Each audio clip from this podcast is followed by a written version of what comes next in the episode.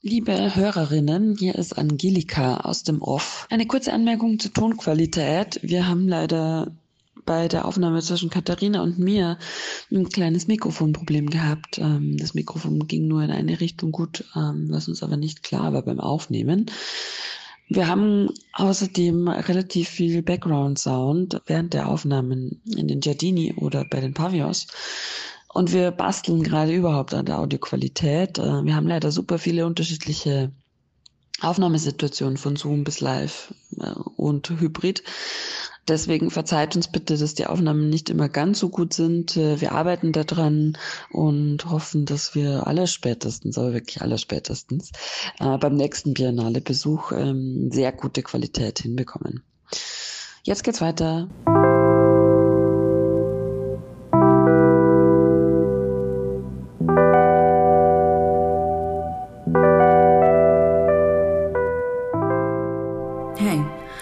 Losgeht, das ist der Kontextur Podcast. Idee, Konzept und Redaktion Katharina Benjamin und Angelika Hinterbrandner, Schnitt Rosa Tonheik. Wenn ihr das Projekt unterstützen wollt, dann teilt die Episode gerne auf sozialen Medien, leitet den Podcast an alle weiter, die ihr interessieren könnte, oder hinterlasst uns Bewertungen auf den gängigen Podcast-Plattformen. Wenn ihr uns monetär unterstützen wollt, dann klickt euch gerne durch zu Steady. Den Link dazu findet ihr in den Show Notes. Ganz lieben Dank für eure Unterstützung und wir hören uns bald. Jetzt geht's los.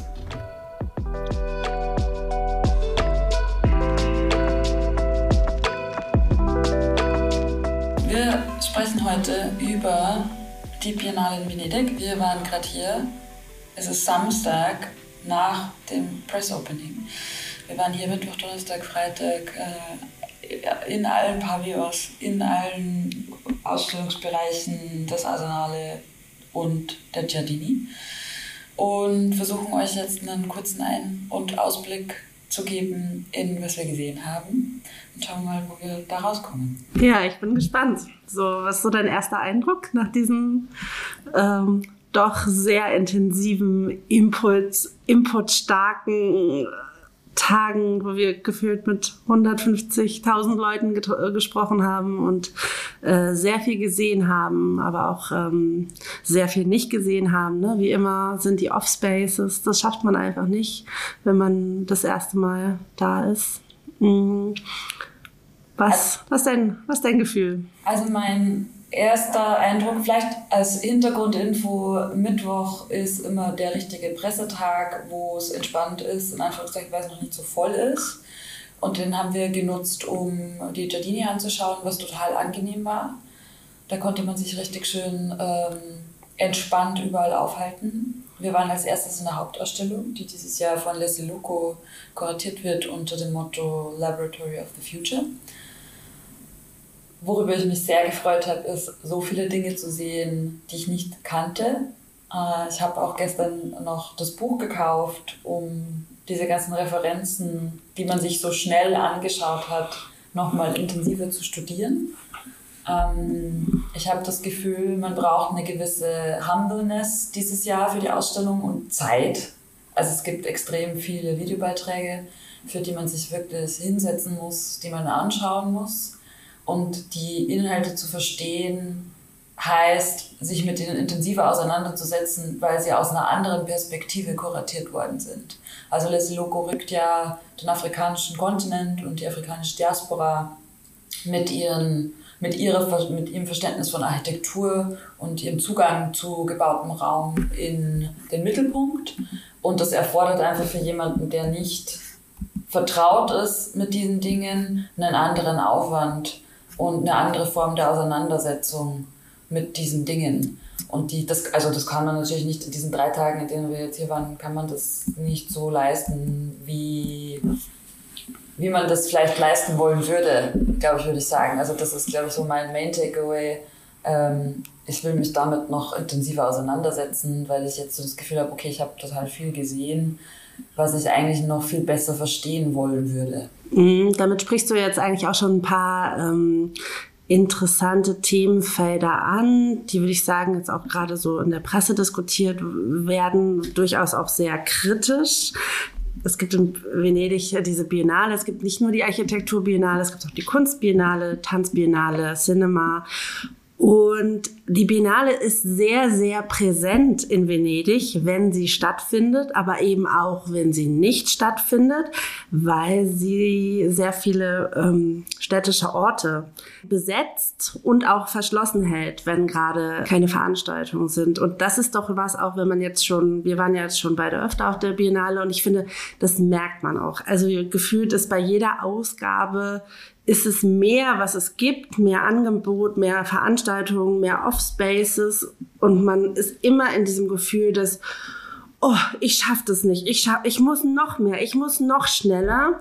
Und ähm, das finde ich merkt man dieses Jahr auch sehr stark, dass alle Leute, also wir waren jetzt zu den Pressetagen da, das heißt, es waren auch eine viele andere ähm, Pressemenschen, JournalistInnen äh, da, dass sehr viele doch in einem großen Output-Stress sind. Das heißt, die meisten Magazine und Medienvertreterinnen, äh, die äh, reporten ähm, live. Also die verstorien alles, haben wir ja auch gemacht. Aber das schafft schon so eine gewisse Unruhe, die wirklich ein bisschen dem entgegensteht, dass man ganz ruhig da durchgeht, sich vielleicht mal 20 Minuten einen Film anschaut, weil dieses, ich schaffe das nicht, ich muss alles mitnehmen, ich muss alles sehen, ich muss alles einordnen können. Ähm, das habe ich schon das Gefühl, dass das bei allen so drinsteckt und dadurch, ich muss noch auf jede Party, ähm, dadurch gibt es so einen gemeinschaftlichen, ähm, ja, doch so. Was man, was man sagen muss oder was ich zu diesem Aspekt noch hinzufügen wollen würde und ziehe damit, ich ziehe damit nochmal zurück auf die Ausstellung, ist, dass Les Loco dieses Jahr ganz bewusst weniger Beiträge oder weniger ähm, Contributors in der Projektauswahl hat. Das heißt, die, sowohl die Hauptausstellung in den Giardini als auch in den Arsenalen sind weniger dicht. Also es sind einfach nicht so viele Exponate und nicht so viele Menschen, die Dinge produziert haben. Und ich finde, das merkt man der Ausstellung positiv an. Also es gibt zwischendrin auch immer mal wieder so Off-Spaces ähm, oder einen Moment im Raum, in der Ausstellung, wo man einfach atmen kann, wo man nicht beschossen wird mit, da stehen jetzt schon wieder zehn Modelle oder da hängen schon wieder 15 Exponate.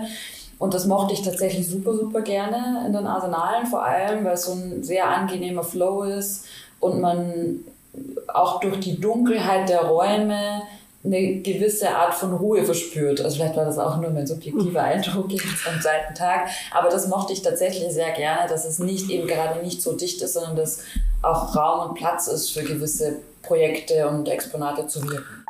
Werbung. Diese besondere Folge zur Architekturbiennale in Venedig wird unterstützt von Berührungspunkte.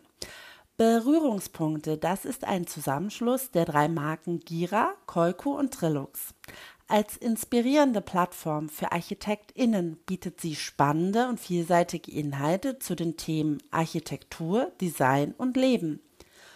Unter anderem werden wir auch in Venedig im Berührungspunkte Meeting Point am Canale Grande zu Gast sein. Vielleicht sind ja einige der Hörer und Hörerinnen auch vor Ort. Das wäre doch schön. Wer es nicht nach Venedig schafft, der kann sich auf den Social-Media-Kanälen von Berührungspunkte einfach die Videos der Architekturscouts Sandra und Leo ansehen. Die sind nämlich während der Architekturbiennale für euch in der Lagunenstadt unterwegs. Weitere Infos und Links findet ihr natürlich in den Show Notes. Werbung Ende. Ja, auch gerade im Vergleich zur letzten Ausgabe. Ich fand es sehr angenehm, dass der ähm, Textanteil niedrig gehalten wurde. Wenn Text aufkam, war der sehr gut lesbar und auch sehr, ähm, der hat einen total berührt. Also ich fand, dass so ganz vorsichtig mit Zitaten umgegangen waren. Die haben echt, die sind immer so reingegangen, haben einen wirklich angepiekst. Und vielleicht erklären wir nochmal, wie die von Leslie Loco äh, kuratierten Teil der Biennale, wie sich das aufteilt. Ne? Also es gibt in, der, in den Giardini, gibt es den Central Pavilion, äh, den Hauptpavillon. Da ähm, sind 16 Positionen ausgestellt. Ähm, Leslie Loco nennt das die Force Majeure. Das sind, ähm, wie du schon gesagt hast, afrikanische Perspektiven, afrikanisch-diasporische Perspektiven. Auch ein großer Teil kommt aus Nordamerika, was ja für uns tatsächlich, ähm, wo wir ja auch nicht so einen großen Bezug haben, der auch, oder man kriegt den auch gar nicht so leicht. Ne? Wir haben aber auch Leute äh, aus Kanada getroffen, die gesagt haben, naja, für uns war das jetzt alles nicht so neu. Das ist ganz klar für den äh, westeuropäischen, den mitteleuropäischen Blick kuratiert und zusammengestellt und setzt auch in seinen Botschaften so an, dass das ähm, für uns mit der geringen Vorbildung, die wir nun mal alle haben, äh, dass wir überhaupt in den Diskurs reinkommen. Und ich finde, das haben wir auch durchaus erlebt, dass es so eine Erwartungshaltung gibt von den Leuten, die äh, hier äh, sich das angucken, jetzt mal so schön alles zusammengestellt, perfekt, perfektes Wissen, perfekte Inspiration über das, was äh, gerade auf dem afrikanischen Kontext, äh, Kontinent passiert. Also es ist eine sehr, sehr äh, starke Erwartungshaltung, die man verspürt, die wir, glaube ich, jetzt nicht haben. Also ich fand es auch sehr, sehr äh, interessant. Ich kannte sehr, sehr viel nicht. Ja, ich muss da, ich mach da ein bisschen weiter. Ich hab, hatte gestern diverse Reflexions-Streitgespräche auch zu diesem Thema. Was kann man überhaupt erwarten von dieser Ausstellung? Und die, ich glaube, die Aufgabe, die Leslie Loco hatte, genau in diese Schneise zu gehen und eben nicht über zu erfüllen oder halt sich klar auch davon abzugrenzen, dieser Idee von, äh, also eine Erwartungshaltung komplett zu bedienen, ähm, anstatt diese Positionen zu versammeln und die einfach wirken zu lassen. Ich finde, das ist sehr gelungen. Also man hat auf jeden Fall den einen, es ist nicht alles zugänglich und das finde ich gut tatsächlich. Man muss sich gewisse Dinge auch erarbeiten, man muss sitzen, man muss sich auseinandersetzen. Also ich glaube, das ist durchaus kuratorisch so gewollt, ähm, dass es eben an manchen Ecken nicht so einfach konsumierbar ist. Und auch wie du vorher schon gesagt hast, es ist auch nicht so didaktisch. Ne? Es gibt nicht die zehn Kapitel, die man durchschreitet und dann hat man quasi, weiß man alles, was man wissen muss. Ähm, sondern es gibt eben diese Quotes, die einen inhaltlich mitnehmen, aber nicht alles erklären, sondern auch Raum offen lassen, um, wenn man schnell durchgeht und sich die Sachen eben nur oberflächlich anschaut, dann hat man eben auch nur einen oberflächlichen Eindruck. Und ich finde das, also ich habe das empfunden als eine Aufforderung zur Auseinandersetzung. Und aus der Perspektive heraus, wie du das gesagt hast, eben als eine Ausstellung, die kuratiert ist in Mitteleuropa, finde ich das gut. So, ne? Einfach auch zu sagen, wir müssen euch das nicht alles erklären. Es ist auch eure Aufgabe, sich diesen Themen zu widmen. Oder wenn ihr es wissen wollt, dann müsst ihr halt auch die Arbeit tun und euch damit auseinandersetzen. Also die, ich finde tatsächlich auch diese Reibung, die daraus entsteht, äh, durchaus produktiv um es ja. mal so zu sagen. Was da ja auch mit reinspielt, ist die oder die sich neu formierende oder unter Druck geratene Rolle des Kritikers oder der Kritikerin, dass ich finde, also man merkt das ganz ganz eindeutig, dass es einfach nicht möglich ist, als jemand, der von irgendwo anreist, zack, zack, durch die Biennale rennt und dann haben ja alle den Reflex, na sag mal, wie fandst du's? Ja, ich finde, oh ja, mit sie. Also so, dass man, man hat von was gar keine Ahnung, nimmt sich irgendwie gefühlt zweieinhalb Minuten Zeit pro Beitrag und dann äh, denkt man, oder es ist auch erwartet, äh, wird erwartet, dass man so ein äh, Daumen hoch, Daumen runter Urteil spricht. Und ähm, ja, ich finde, das ist einfach, äh, das ist kaum, äh, kaum möglich. Man kann Eindrücke schildern, man kann Themen, äh, Themenfelder definieren, ähm, man kann natürlich die Frage aufwerfen, ähm, wo bleibt das Räumliche in der Biennale, in der Architekturbiennale? Äh, wie, wie eng oder fern verknüpft ist es mit, der, äh, mit dem, was in der Kunstbiennale passiert, wenn es sehr ins Objekthafte geht? Ne? Das haben wir auch immer wieder gehört. Naja, da stellen die dann halt einfach nur irgendwas rein in diese Pavillons. Und man merkt es auch immer, dass das den Architekten, Architektinnen oder den, wie Leslie Loco, die ähm, TeilnehmerInnen ähm, bezeichnet, Practitioners ähm, nicht so leicht fällt, wenn sie etwas eine Plastik oder, oder etwas Objekthaftes, etwas in einen Raum bauen wollen, weil normalerweise wird halt die Hülle, ähm, wird, wird sich mit der Hülle beschäftigt und das ist sozusagen ja eigentlich aus der Biennale ausgeklammert. Also Architekten und Architektinnen sind keine AusstellungsgestalterInnen und das merkt man auch immer wieder, dass das nicht so die Kernkompetenz ist. Vielleicht äh, steigen wir mal so ein bisschen in den Inhalt ein oder können vielleicht mal so anschneiden, welche Themen wir wahrgenommen haben. Also auf der einen Seite natürlich äh, dieses Thema Dekolonialisierung, was natürlich also klarerweise sehr stark äh, mit, mit den Inhalten, die Leslie Loco gebracht hat, ähm, zusammenhängt. Ganz viel war auch das Thema Material und Ressource, äh, Extraktivismus, was entnehmen wir der Erde, wie gehen wir damit um, äh, wie sind überhaupt die Zugänge zu Materialien. Ähm, ich weiß nicht, welche, welche Aspekte du noch wahrgenommen hast. Außerdem auch die, also im, im Hauptpavillon, wenn man hineingeht, das erste große Quote im, im Zentralraum bezieht sich auch auf die Rolle von Architektinnen und Architekten äh, im Sinne von, dass äh, also Leslie Loco will quasi dieses Verhältnis auch schon auflösen und sich nicht so sehr dieser Frage widmen, ähm, was heißt denn äh, bauen oder also das, das Bild der Praxis wird quasi so ein bisschen aufgelöst, was ja auch mitunter immer wieder ein Kontexturthema auch ist. Mhm, da würde ich vielleicht gerne auch mal einfach Ihr direktes Statement reingeben. Äh, ich lese es mal vor. We have deliberately chosen to frame participants as practitioners. The also Leslie Loco stated, and not architects or urbanists, designers, landscape architects, um, engineers or academics. Because it is our contention that the rich, complex conditions of both Africa and a rapidly hybridizing world call for a different and broader understanding of the term architect.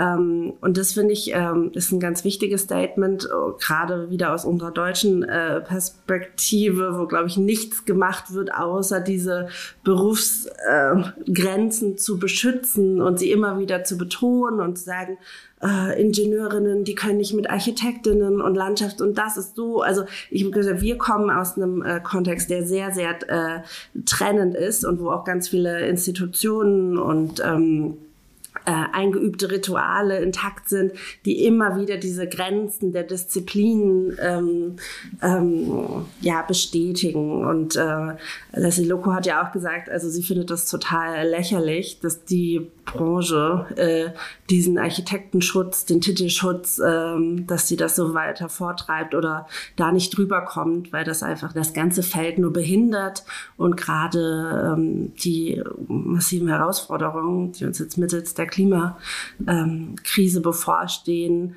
eigentlich ähm, ja kaum lösbar machen, wenn man das immer nur aus seiner aus seiner Brille ähm, betrachtet und ähm, ja, das finde ich zum Beispiel total wichtig, dass sie das nochmal unterstrichen hat. Ja. Und die Fluidität und die ähm, ja, Multidimensionalität der, der Arbeiten in ihren ganz unterschiedlichsten Ausformulierungen äh, zeigen das auch ganz klar. Also sowohl im Hauptpavillon auch als auch im, in den Arsenalen, das ist eigentlich ganz toll.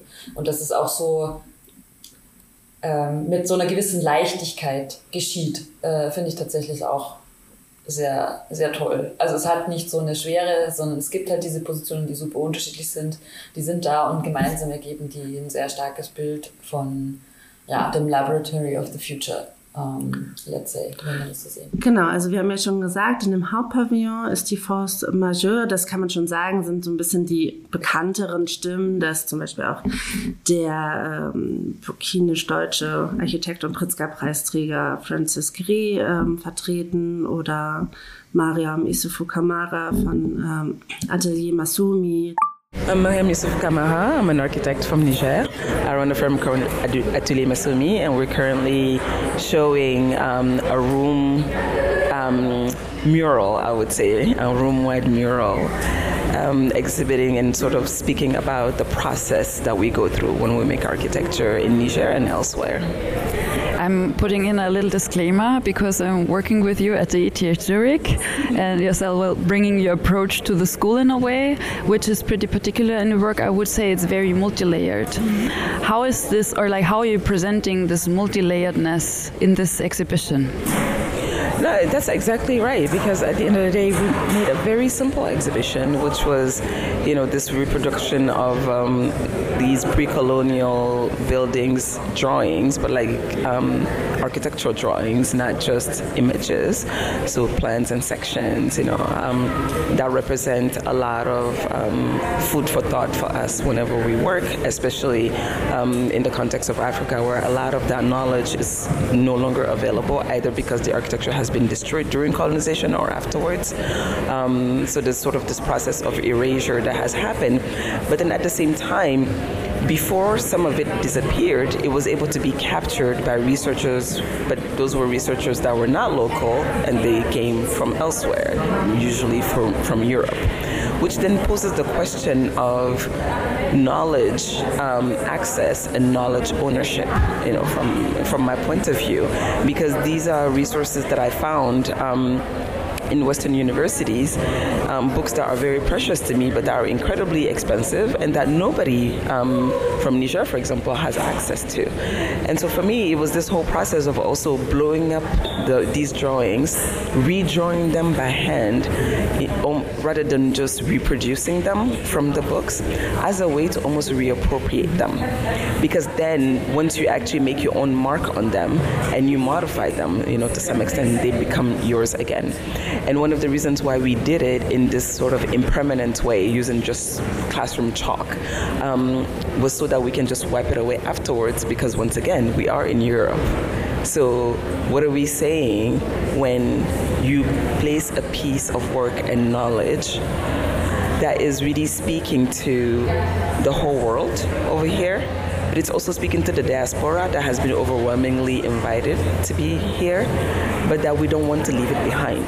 Just like those drawings are also left behind outside of their context.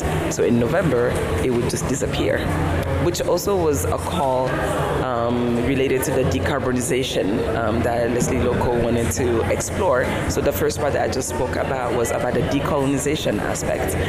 The decarbonization aspect was that we did wanted to have as small a footprint as possible through our installation. So we didn't necessarily want to fabricate anything.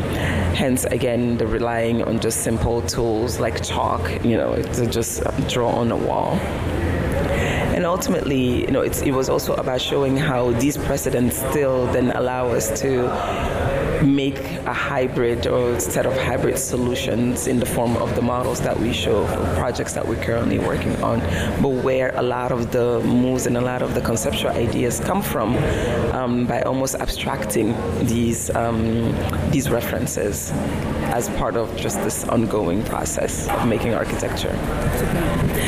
What does the topic that Leslie Loco selected for the entire exhibition, Laboratory of the Future, mean to you? And how is your project a laboratory of the future? Well, for us, it was it almost felt as though the topic was addressed to us um, because as a practice based in Africa, it is essentially what we do. We see ourselves as some kind of laboratory of the future, both immediately for our context, but also um, by extension when we when our work is shown outside. Because one of the unfortunate things um, about the continent right now is that we might not contribute to climate change. We it's barely five percent um, that we contribute to the whole world, um, the damage that has done to the world, but we are one of the first victims of it. We are already in a situation um, that is being feared here, you know, but thinking about it in 2050, you know, or some longer, further away horizon in that way. For us, this is already now this is already what is happening. We already have climate refugees. We have devastating droughts, devastating floods, destructive natural forces at play. And we don't have a choice but to think about these different aspects and to figure out how to solve them. So in that way, then we, come a, we become a laboratory for solutions that could then be applied or adapted to a wider world later when it when it becomes their turn. Because all of us will have to go through this. It is almost too late. It's pretty much too late to stop the devastation that is waiting for us, you know, in the future. All we can do is not only slow it down, but also make sure that we start a process of dismantling it. And I believe this is a conversation that we're not really having.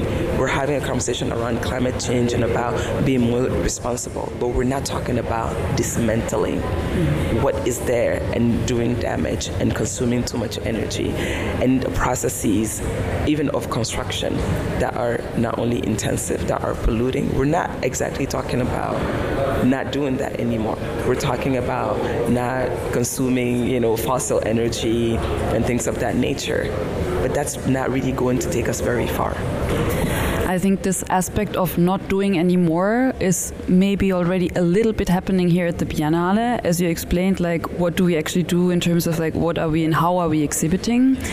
What we ask as well this year to everyone we talk to is how the production conditions are behind the contents, because it's a huge variety of countries and not all the countries have the same possibilities in terms of what they can actually produce.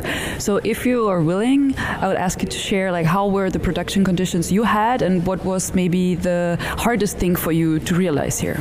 No, I mean it was actually really difficult. One of one of the um, decisions we had to make was completely related to cost. So once again, not only did we not want to produce anything, you know, major physically, but the reality is even if we wanted to, we cannot afford it, and that is the case. And this is coming from a firm who is doing relatively well on the continent from a project point of view.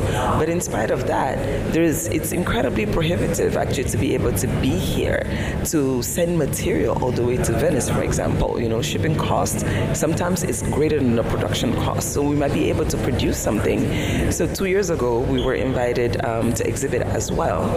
And at that point, we had half of our installation fabricated in Niger, the other half um, with makers from Venice as a dialogue between the two, for example. But what the um, portion cost us in Niger was three times inferior to the shipping cost. The shipping cost was three times what it what it took to actually produce. So, and that has a lot to do with again our marginalized, you know, position in the world, and the fact that because we are not, you know, the the, the flux of goods and materials goes in the other direction normally.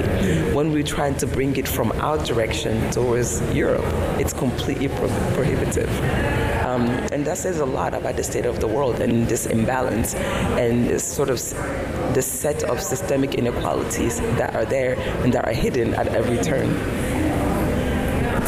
Thank you so much for your time, Mariam. One last question for everyone who's just planning to come here. Where do we find your work within the Giardini? You can find it in the Central Pavilion. Um, it is, depending on how you traverse the Central Pavilion, the very first room to your right when you go in, or the very last room that you see as you leave. Thank you so much. Und in den Arsenale, da war ich also das ist wie immer schwierig dann überhaupt zuzuordnen, welche Arbeit stammt von wem, obwohl die das sehr schön auch gelöst haben mit immer Porträts auch bei den Arbeiten.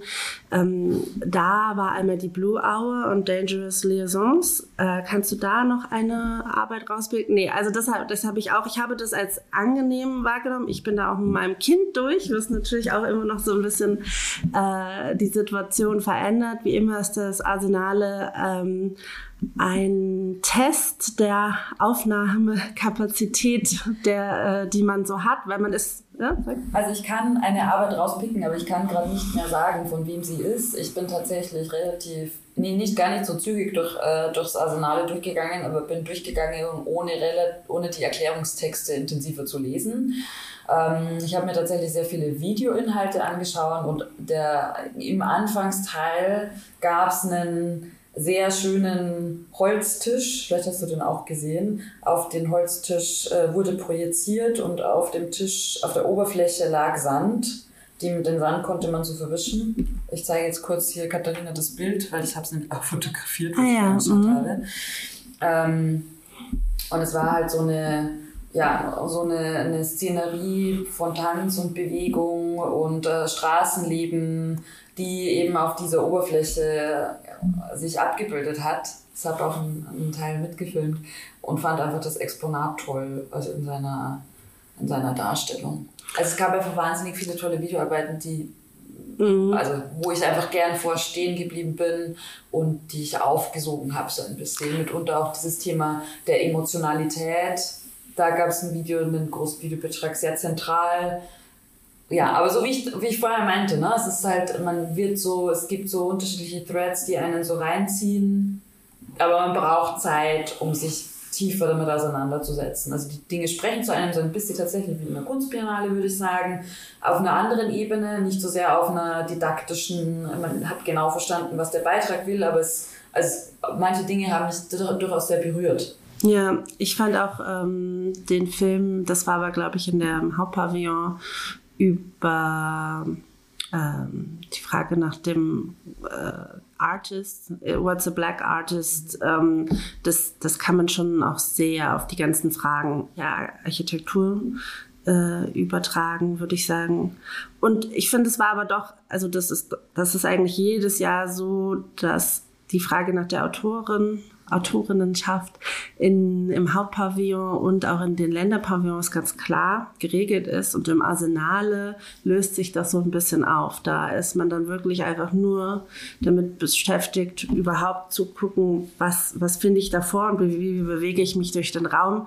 Und die Zuordnung zu klaren Autoren, die fällt mir immer nicht ganz leicht. Was ich aber eigentlich auch, äh, äh, ja, finde ich auch interessant, aber man hat fast das Gefühl, dass da, da, das ist auch bewusst vielleicht so. Einen Aspekt, den man vielleicht noch erwähnen muss, wir haben natürlich, du hast es vorher schon angesprochen, auch die, die Berichterstattung, die von anderen Kritikerinnen äh, erschienen ist, schon durchaus gelesen. Ich finde, äh, Ollie Wainwright hat nochmal einen interessanten äh, Take gemacht in seiner Beobachtung, dass ähm, auf dem afrikanischen Kontinent der eigentlich tatsächlich wirklich sehr viel gebaut wird, also vor allem auch infrastrukturell, große Projekte, China ist super aktiv.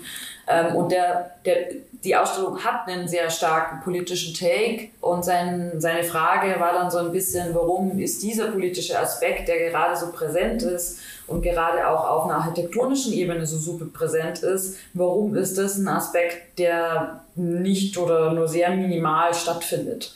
Und das, ähm, ja, weiß ich nicht. Also ich würde es einordnen in, in, in ja, alte Muster der Architektur. Ne? Man kümmert sich halt um ein sehr bestimmtes eines Prozent, also nicht im Sinne von äh, einer Gesellschaft, für die man baut, aber man schaut sich quasi nur einen sehr geringen Ausschnitt an, für den man Interesse hat, auch auf einer Formenebene, auf einer gestalterischen Ebene und gerade infrastrukturelle große Eingriffe und Einschnitte, die ja oft politisch, diplomatisch sind, äh, lässt man dann doch lieber unter den Tisch fallen, einfach weil sie äh, vielleicht zu schwierig sind, äh, weil man Dinge anfasst, äh, die man nicht so gerne besprechen will oder weil sie, wie auch immer, nicht von Interesse sind oder sein sollen. Ja, also ich fand schon auch, dass das Level also über die gesamte Ausstellung der Selbstreferenzialität oder das Nachdenken über sich selbst als Architektur. Was ist Architektur? Wer sind wir, die diese Rolle des Architekturmachens ähm, ausfüllen sollen oder wollen oder nicht wollen? Das war schon auch wieder relativ äh, hoch. Also in ganz vielen Orten ist das wieder aufgepoppt. Architecture is love, architecture is this, architecture is not that, we are not as architects. Also das war ständig irgendwo und also ich meine, ist ja auch kein Problem, aber ich glaube, dass die diese Ausstellung, also wir sind ja jetzt nun mal ja, aus dem Feld, beschäftigen uns schon viel damit. Ähm, ich frage mich immer so, wie ist die Ausstellung gedacht? zu Leuten, die sich das wirklich als mere spectators, also, also die da äh, äh, hingehen und äh, sich damit beschäftigen, die aber nicht aus der Branche selbst kommen, äh, wie wie die sich dazu, was die mitnehmen oder eben auch nicht mitnehmen. Ne? Aber es ist halt auch eine Kulturproduktion. Ne? Also das ist auch ganz spannend. Wir kommen jetzt dann ja auch gleich zu den Pavillons noch ein bisschen ausführlicher. Ähm, fast alle Pavillons werden irgendwie aus dem Kulturbereich äh, der unterschiedlichen Länder gefördert. Also es hat eine, ja, also klar hat es irgendwie eine edukative, einen edukativen Hintergrund, ähm, aber es ist schon in allen Ländern sehr stark im Kunst- und Kulturbereich verortet. Extrem also, akademisch. Ähm das muss man natürlich auch sagen, auch die afrikanischen, diasporischen Stimmen kommen aus der akademisch, äh, aus der akademischen Blase. Ja. ganz oft auch wieder mit ähm, Beziehungen äh, zum Westen. Also ist ja auch immer, wen kennt man überhaupt, wen kann man ähm, einladen, ne? wer, wer hat sich, wer hat sich schon mal bekannt gemacht? Das ist ja immer so. Du musst gesehen werden, um dann für die nächste Stufe wieder eingeladen zu werden. Und das ist so ein selbstverstärkender äh, Zyklus, in dem sich, glaube ich, ja, dem wir alle beteiligt sind. Ja, das ist aber selbst in diesen Kreisen immer noch, also das ist quasi eine unterschiedliche Rezeption oder Wertschätzung äh, gegenüber Menschen aus unterschiedlichen Hintergründen gibt, hat er auch nochmal sehr klar vor der Biennale gezeigt. Ähm, Leslie Loco hatte ja natürlich sehr viele Ausstellerinnen aus Afrika eingeladen, die dann äh, Visa beantragen mussten ähm, und dann wurden auch viele Visa einfach abgelehnt von einer italienischen Regierung, die gerade sehr rechts steht also das zeigt natürlich auch nochmal, dass. Gerade von äh, Männern, muss man sagen. Ja, also, genau, so wurde das dann auch geframed. Also wenn euch das interessiert, könnt ihr das auch nochmal nachlesen in der Pressemitteilung. Die können wir dann ja auch in die Shownotes geben. Also obwohl quasi diese Leute aus einer akademischen Bubble oder na, aus einer Kulturelite in Anführungszeichen dieser Länder kommen, äh, ist quasi die Wahrnehmung auf der zentraleuropäischen Seite, die, was tun all diese schwarzen Männer ähm, hier so, wie soll man die, wie soll, sind die eingeladen? Also es ist einfach nur ein, ein, krasser Wahnsinn. Ja, und das muss man ja auch sagen, wenn man mit Leuten äh, spricht, egal bei welcher Ausgabe der Biennale, äh, dann merkt man immer, dass die Kuratorinnen extrem damit belastet sind, äh, erstens Gelder einzuwerben und zweitens diese ganzen bürokratischen äh, Fallstricke zu lösen, die erstmal mit dem Commissioner oft stattfinden. Also es sind ja oft die Ministerien der jeweiligen Länder, die die, äh, die Kuratorinnen beauftragen, um dann äh, in ihrem Namen auf der Biennale auszustellen, aber auch mit der Biennale der Stadt. Also das ist einfach ein unglaublicher bürokratischer Akt. Äh, das, was man sich einmal, was man ähm, ja vorgeschlagen hat, dann auch so in die Tat äh, umzusetzen setzen. Und da werden wir nachher nochmal drüber sprechen. Am Ende wird ja der eine Preis vergeben. Es geht eine Jury drüber und der beste Pavillon bekommt dann, ähm, bekommt dann den Preis aber natürlich starten die verschiedenen Länder mit ganz unterschiedlichen äh, Voraussetzungen, was ähm, eine öffentliche Unterstützung angeht, aber natürlich auch finanziell, was Zugang zu Sponsoren äh, äh ausgeht. Und alles hier in Venedig ist super teuer. Also gerade Material zu bewegen, Menschen herzubekommen. Und dann ist es natürlich auch ein Unterschied, müssen jetzt, muss dein ganzes Team äh, jetzt aus Südamerika herreisen äh, oder aus Deutschland. Ne? Also also alle haben hier ganz spezifische mh, hm, Produktionsbedingungen und ähm, ja, das ist auch wie immer so ein bisschen, was uns natürlich interessiert. Ähm, ich habe das Gefühl, dass nicht alle so gerne, nicht alle gerne darüber sprechen. Aber wir ähm, haben sie darüber sprechen lassen. Aber natürlich haben wir dazu, haben wir dazu wieder den Fragenkatalog angesetzt, ausgeschickt. Und wir haben jetzt ja auch schon genug gesprochen und haben quasi jetzt noch Stimmen eingesammelt ähm, aus unterschiedlichen Pavillons die oder von unterschiedlichen Beiträgen, die euch nochmal einen ganz anderen Blick, also nicht unseren, auf die Biennale geben. Ähm, und die Idee war so ein bisschen Format zu machen, das ähnlich ist wie unsere Interviews. Wir haben den Pavillons quasi die, also selbe, gleichen Fragen gestellt jeweils, ähm, um sie ein bisschen zu Wort kommen zu lassen. Erstmal, wer sie sind und was sie machen, was das Thema des Pavillons ist wie sie in Verbindung stehen mit dem Thema Laboratory of the Future. Und äh, zum Schluss eben noch, wie bereits angesprochen, die Frage nach den Produktionsbedingungen der Ausstellungen, weil, also eben wie gesagt, da wird einfach wahnsinnig wenig drüber gesprochen und die Bedingungen sind einfach wirklich krass unterschiedlich. Da muss man jetzt noch zusätzlich zu sagen, wir haben natürlich mit Pavillons gesprochen, die auch aus dem uns bekannten Kontext stammen, weil wir mit den Pavillons entsprechend Verbindungen haben oder die besser kennen. Deswegen war es auch einfacher, die für Interviews an ranzubekommen. Man muss halt auch sagen, wir sind einfach auf der Biennale sind halt die großen äh, Fernsehstationen unterwegs, die großen äh, Zeit, Zeitungen, äh, dass wir da jetzt auch nicht äh, den ersten Zugang haben äh, zu den Kuratorinnen. Also wir müssen die dann sozusagen mit ähm, äh, schnappen und ähm, fragen und äh, genau, aber man sieht halt immer so, wir haben ja ein ganz klassisch äh, mitteleuropäisches Netzwerk mit Fokus auf die Dachregion und das ist dann auch wieder das, was man natürlich besonders anschaut und dann auch wieder besonders besprechen kann, weil man einfach die Kontakte da äh, dahin hat. Und weil man natürlich auch reflektieren kann, was heißt das in diesem Kontext, weil wir aus diesem Kontext kommen. Ja. Äh, und ich glaube, die, also die, für mich ist tatsächlich die diesjährige Ausstellung nochmal ein Anstoß, diesen anderen Blick oder diesen anderen Kontexte bewusster selbst zu bearbeiten. Also einfach um besser zu verstehen. Also nicht mit der, mit der Prämisse zu sagen, ich weiß jetzt alles, wie es da funktioniert, aber einfach um ein besseres Gefühl dafür zu bekommen. Was ist da der Stand des Diskurses? Was ist der Kanon? Was gibt's da überhaupt? Und das finde ich war, hat total Spaß gemacht da so einen ersten Anstoß auch nochmal zu bekommen, sich eben mit diesen Themen auseinanderzusetzen. Also man hat einfach gesehen, dass ein sehr viel diverseres Publikum unterwegs war. war einfach, wenn man die Leute beobachtet hat, wer ist so da. Das war viel, ja, viel vielfältiger, als man das sonst so, äh, sonst so kennt. Äh. Juti. Dann geht es jetzt ab in die Stimmen zu den Pavillons.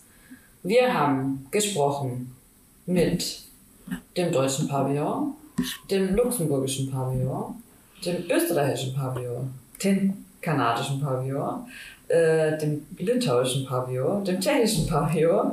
Äh, und dann gibt es noch ein paar Stimmen aus der Besucherinnenschaft und vielleicht auch noch eine Stimme aus der Hauptausstellung. Es gab Kernthemen, die mitunter auch zusammenhängen mit der Hauptausstellung. Themen wie die Werkstatt waren sehr präsent. Wir waren als erstes im niederländischen Pavillon. Wir sind mhm. rausgekommen aus der Hauptausstellung und sind bei den Niederländern hineingestürmt und sind dann das erste Mal in eine Werkstatt hineingelaufen. Genau, Pumping the System heißt dieser Beitrag, der mit vom ähm, Njöwe-Institut auch ist. Mhm. Da geht es auch stark um das Wassermanagement. Und institutionelle Kritik. Genau. Pumpen und System. Aber dieses Werkstattthema hat sich tatsächlich äh, in den Pavillons an sehr vielen Ecken und Enden gezeigt. Also man hat irgendwie so, hatte so das Gefühl, die Zentraleuropa ist dabei, irgendwie die Handarbeit oder die Werkstatt und das wieder selber machen so zu entdecken. Es hatte sehr viele physische Komponenten, also so mhm. dieses lasst uns gemeinsam etwas machen, was ja. Aber ich finde immer, also das ist ja auch mit das Motto vom äh, deutschen Beitrag, from Exhibition to Habitation. Ähm, aber trotzdem, für mein Gefühl richtet sich das dann immer an ganz gezielte Gruppen, die auch speziell eingeladen sind. Also ich persönlich habe nicht das Gefühl, dass ich jetzt einfach mir diese Pavillons zu eigen machen kann und mich da in die doch recht inszenierte Werkstattsituation reinbegeben kann. Das muss vielleicht nicht, es ist erstmal nur so, wie fühlt man sich, äh, wie fühlt man sich so eingeladen? Ähm, ähm, bei dem deutschen Beitrag ist es ja auch so, dass äh, es gibt eine ganz tolle Werkstatt äh, die ist auch wirklich, also es ist eine richtige Werkstatt, super ausgestattet. Aber die ist vor allem wieder für ähm, ja, internationale Institutionen und Hochschulen, die geplant nach, ähm, nach einem Stundenplan, nach einem Wochenplan dann dahin kommen und was produzieren, was dann wieder äh, sich mit den sozialräumlichen Strukturen der Stadt aus, ähm, beschäftigt. Aber es ist jetzt so dieses Versprechen, äh, ist, man ist nicht mehr Betrachter der Aussteller, sondern Beleber, Beleberin. ähm, also bei mir kommt es noch nicht so an, dass es eine Handlung so als, ähm, ja, ich weiß nicht, wie du es siehst. Ja, ich glaube, es ist auch eine Frage von, wie äh, will man diese Ausstellung erleben. Ne? Ja. Also die meisten gehen halt rein, gehen in ein Pavillon, gehen aus dem Pavillon wieder raus und das Ganze passiert in fünf Minuten. Ähm, ich glaube, wenn man das so machen will, also wenn man quasi den, den, den Willen des Pavillons äh, erfüllen will, dann braucht man einfach mehr Zeit.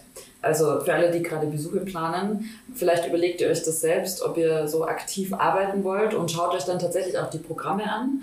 Also es gibt in den unterschiedlichsten Pavillons tatsächlich äh, Side-Programs, die darauf setzen, dass Leute da sind und arbeiten.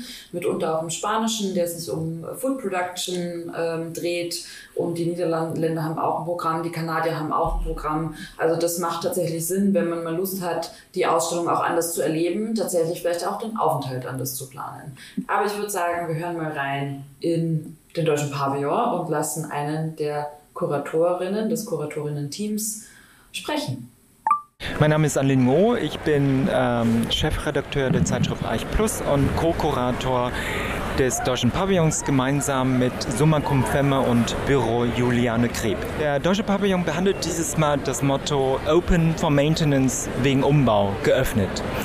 In dem Titel spiegeln wir im Grunde genommen schon die Umkehrung äh, der Prozesse wieder und ähm, deuten an, dass wir Dinge, die normalerweise äh, vor äh, unseren Augen äh, versteckt werden, die äh, im Hintergrund passieren, dass wir diese Prozesse als äh, eine Form der wichtigen Maintenance-Arbeit an der Architektur, aber auch an der Gesellschaft sichtbar machen wollen. Und das haben wir getan, indem wir eine Setzung gemacht haben, dass wir das Ressourcenproblem der Biennale angehen, die jedes Jahr hunderte Tonnen von Müll produziert. Und mit diesem Müll wollten wir den deutschen Beitrag gestalten. Ich denke, es erklärt sich von selbst, dass äh, wir heute bereits vor den äh, Ressourcenproblemen stehen, die in Zukunft äh, sich noch verschärfen werden. Und ähm, Architektinnen und Architekten sind dazu aufgerufen, sich auch über die Materialien, mit denen sie arbeiten, über die Lieferketten und die Arbeitsprozesse, die dahinter stecken, sich Gedanken zu machen und äh, Architektur nicht nur als eine Form der Gestaltung am Schreibtisch sozusagen äh, vorzustellen, sondern dass wir uns stärker in diese Arbeitsprozesse engagieren müssen.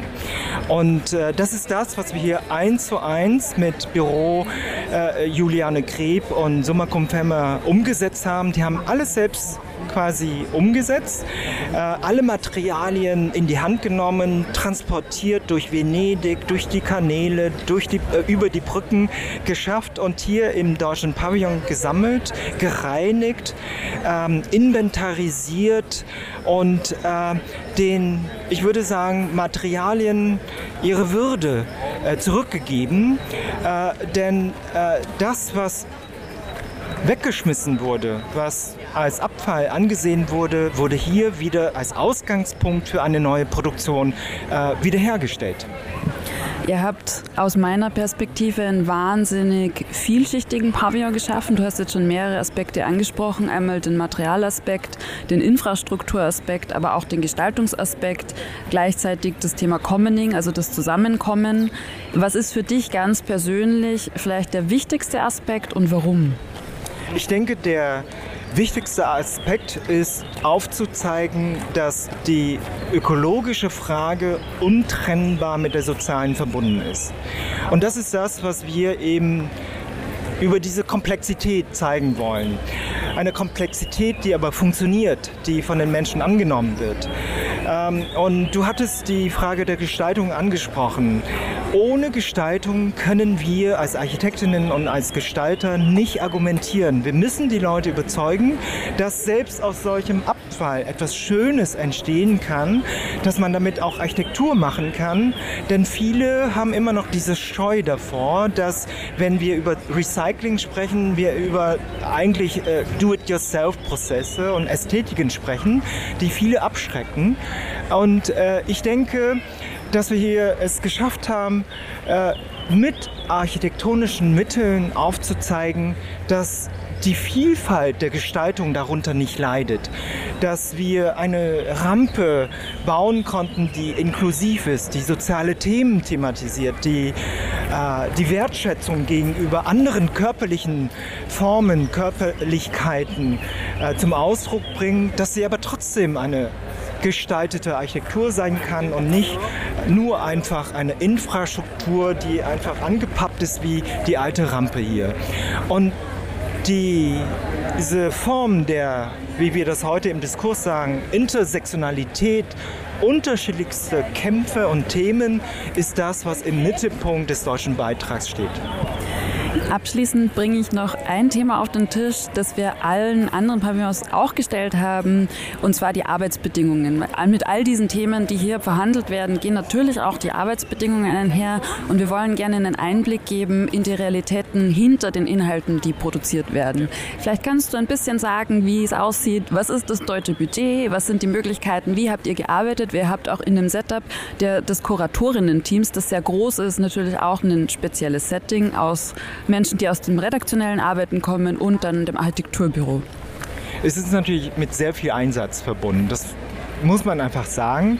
Aber wir haben sehr stark darauf geachtet, dass das Budget, das wir hatten, ähm, und das ist ja öffentlich, das ist eine Ausschreibung, jeder weiß, der Deutsche Pavillon hat ein Budget von ca. Äh, 500.000 Euro und das ist für eine solch große Ausstellung wie hier in Venedig unter diesen infrastrukturellen Bedingungen, wo jeder Boottransport wirklich sehr viel kostet, äh, nicht viel und schon gar nicht viel, wenn das über sechs Monate laufen soll.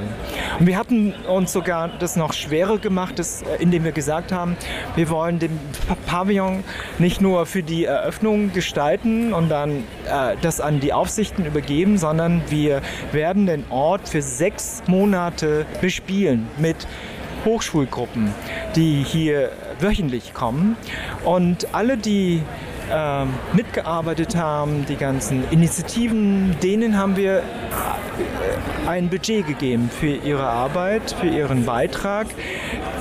Es ist vielleicht nicht viel, aber es ist auch der Wunsch gewesen zu zeigen, dass wir diese Art der Arbeit, der Kollaboration wertschätzen, sodass wir ähm, selbst bei dem Fest, den wir ähm, das Fest, das wir gestalten müssen als Teil der Ausschreibung, die Party, wo alle irgendwie immer hinwollen und quengeln, äh, auf die äh, äh, Gästeliste kommen wollen, dass wir gesagt haben, selbst dieses Fest, was eigentlich immer für Unmut sorgt äh, bei den äh, Deutschen und weniger Entspannung ist, dass wir das anders gestalten wollen, dass wir äh, das Budget für das Fest auch als eine Form der Umverteilung sehen, dass wir an die jungen Initiativen hier in Venedig geben, die für uns und mit uns dieses Fest gestalten und dafür dann auch bezahlt werden.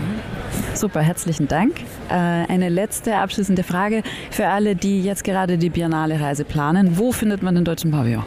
Der Deutsche Pavillon äh, befindet sich in den sogenannten Giardini della Biennale, ein ehemals öffentlich zugänglicher Park, der unter Napoleon angelegt wurde und dann durch die Biennale immer weiter privatisiert wurde. Das heißt, um hier äh, Zutritt zu haben, muss man leider eine Gebühr zahlen von 25 Euro. Herzlichen Dank. So, damit haben wir einen kleinen Eindruck bekommen vom deutschen Pavillon. Direkt gegenüber befindet sich der kanadische Pavillon. Und äh, wurde auch schon mitgeteilt, dass diese beiden Pavillons sich wohl sehr gut verstehen. Was ganz interessant ist, ist in den beiden Fällen, dass es ja keine klassische Ausstellungssituation ist und tatsächlich auch die kuratorischen Teams das in gerade eben nicht diese klassischen Ausstellungsdenke geplant haben. Die Kanadier haben ja ein aktivistisches Projekt äh, geplant. Das ist auch wahnsinnig spannend und da haben wir auch eine Stimme eingefangen, dass sich eben auch gerade mit diesem Aspekt des, wie macht man eine Kampagne auseinandersetzt. Und auch hier lassen wir jetzt einen der Kuratorinnen oder einen des einen Kurator des Kuratorinnen-Teams sprechen.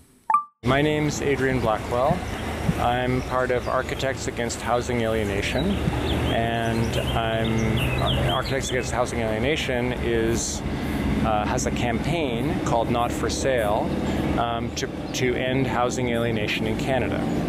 And the campaign is based around 10 demands, which have been generated by 10 teams of architects, advocates, and activists from across Canada. In what sense is your project a laboratory of the future?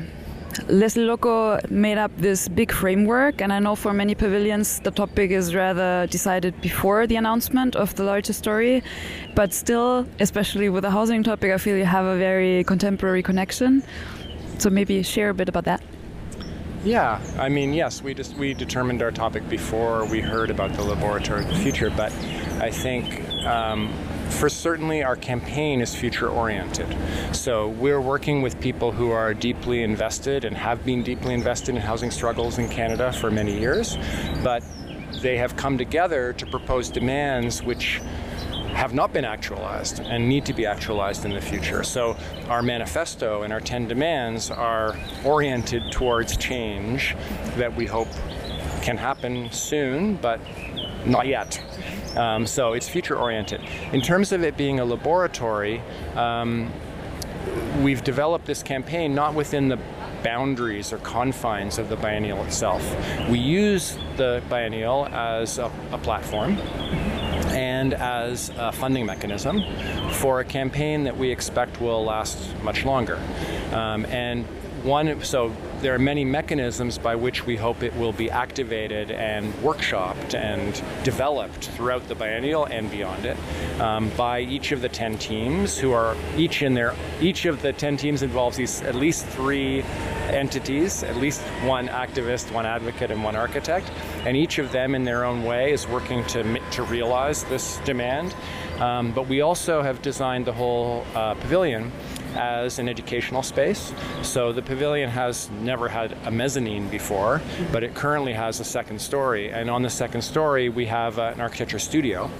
Um, and on the studio, there are 15 students, and the 15 students are organized into five teams such that uh, every three students works on two of the demands. And so the pedagogical and the, the research that the students will do is designed to deepen the campaign and through uh, deep in-depth analysis of each of the demands. And so we have uh, 15 students for three months in the summer, and then we have 15 students for three months in the fall with the universities of British Columbia and Waterloo. So the pavilion will be actively driven by young architects. Yes. I mean, within your project, the question of like, or as well within the Biennale, the question of like, what does it mean to be an architect is as well one of the motives that is somehow floating around. So you're having this very activist. Um, let's say integrative project uh, bringing in many people what or does the role of the architect play a role for your project I mean, definitely. I think, you know, architects are the people that design and conceive of the housing of the future. And so architects are extremely important in any question about housing alienation. I mean, one of the things that we say about housing alienation, we think of alienation in a, a very um, complex way. So alienation is like just not to have housing, to be homeless. Um, alienation can be paying too much for your housing. Um, alienation can be having too high a mortgage if you've purchased something and you don't really own it, the bank owns it. Um, there are all kinds of ways in which you can be alienated, but alienation means um, exchangeability. So it's the exchangeability of housing which we see as the fundamental problem. So, um, yeah, we're, we're trying to um, critique in Canada a real estate system which is based on the um, expanding value of real estate. And we need to find a different kind of housing system that values actually housing as a home. And so alienation is this quick turnover, but it's also a kind of separation from important, crucial things that are home. So, housing alienation is separation from the ecological world around the house, it's separation from the social world that we inhabit, and it's separation from our own creative ability to make our own home in a way. So the housing system has has severed our relationships to those things. And those things I think are also very qualitative. They're things that architects actually can address. Architects can make good housing which relates people to their ecological milieu. They can create housing which is generous and allows for sociability. And they can make housing which can be transformed by the user and can give users agency over their housing. So we think of the, the idea of alienation as a way of thinking both um, about a kind of a quantitative, like about the quantitative problem that deals with how much housing costs and how much housing there is, but also a qualitative problem about what kind of housing and how people can be can be live in housing which fulfills them and creates uh, full lives. I looked at your project already before coming here because you did a fantastic social media campaign. Oh, great! Yeah, and uh, the this educational aspect that you mentioned before seems to like play a big role as well in terms of like first of all communicating or enabling everyone to understand the mechanisms behind what you just described in what way was the social media strategy as well part of the design process? Or like was it just me perceiving this because i'm the target group that is consuming these kind of content? So i watched, I watched a lot of reels? Yeah. or was this rather how much strategy was that? Well i mean i think we think of this we don't think of this as an exhibition. We think of this as a campaign. And so within our team we realized that in order to make a campaign today, you need social media. You need media. so social media is one of those forms of media, and so that was fundamental, I think, very early on. Um, I'm a total luddite. I'm not on any social media, so I'm not perhaps the expert, like Tiana Vujosiewicz, has been really leading the social media effort. And actually, two of the students from UBC have been uh, working on it very hard. So, yeah, Kara Crab and uh, Anais, I forget Anais' last name. But um, so so I think they're the brilliant people behind the campaign in a way. That's why it's successful. But we also, you know, we we did seek out a media strategist who helped us with it, and we've also worked a little bit with TikTok on um, to help us yeah. actually with it. Um, so, but I think from my point of view, because I'm as I say, I'm kind of a Luddite. I'm not in social media at all. I think the campaign is much broader than that, and we need to be thinking about how we connect with um, physical spaces and with activists on the ground and do something which is not only in the, in the social media space but also in the physical space of the city. And so for that, we've engaged Vincent Tao who's um, currently employed with the Vancouver Drug Users Association, VANDU, but he's a longtime social activist in Vancouver and housing rights activist. And so, and we also have activists from across the country in the 10 teams. And so, really working to try to develop a campaign which is rooted in existing social movements is key. The housing crisis is not just a Canadian topic. I know that the prices skyrocketed in Canada like crazily, even like worse than in other countries, but still in many other countries we have or we can foresee the housing crisis coming up as well.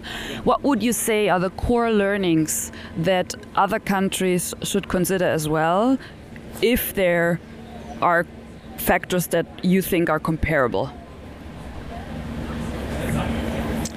I mean, yeah, that's a great question. I mean, sometimes I think, you know, some of the demands that we have might not be that interesting to a European audience. Like, you know, something like collective ownership is important everywhere, but I think is much further along in certain European countries. So when I look at Europe, I see a lot of great experiments, which are, I think, at the forefront, moving further than a lot of Canadian experiments.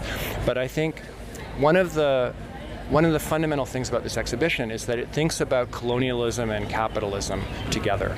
And that may not seem as obvious in a European context because you don't have um, the same kind of immediate tensions around Indigenous peoples. But um, in Canada, especially in the last number of years, there's been a real Indigenous resurgence. And I think the issue of Indigenous housing, but Indigenous rights to land, um, have become primary topics in the media and in the social agenda of the nation. And so within the exhibition, we try to think about the continuities between the alienation of indigenous people from their home on the land and the alienation of settlers who live in cities from their own relationship to the land and to housing. So the exhibition really tries to think about uh, a kind of continuity between these problems, which are usually dealt with in totally separate realms. It's like, oh, there's you know, there's something, there's a problem on the reserves, and there's a there's an urban housing crisis. There, there's no connection.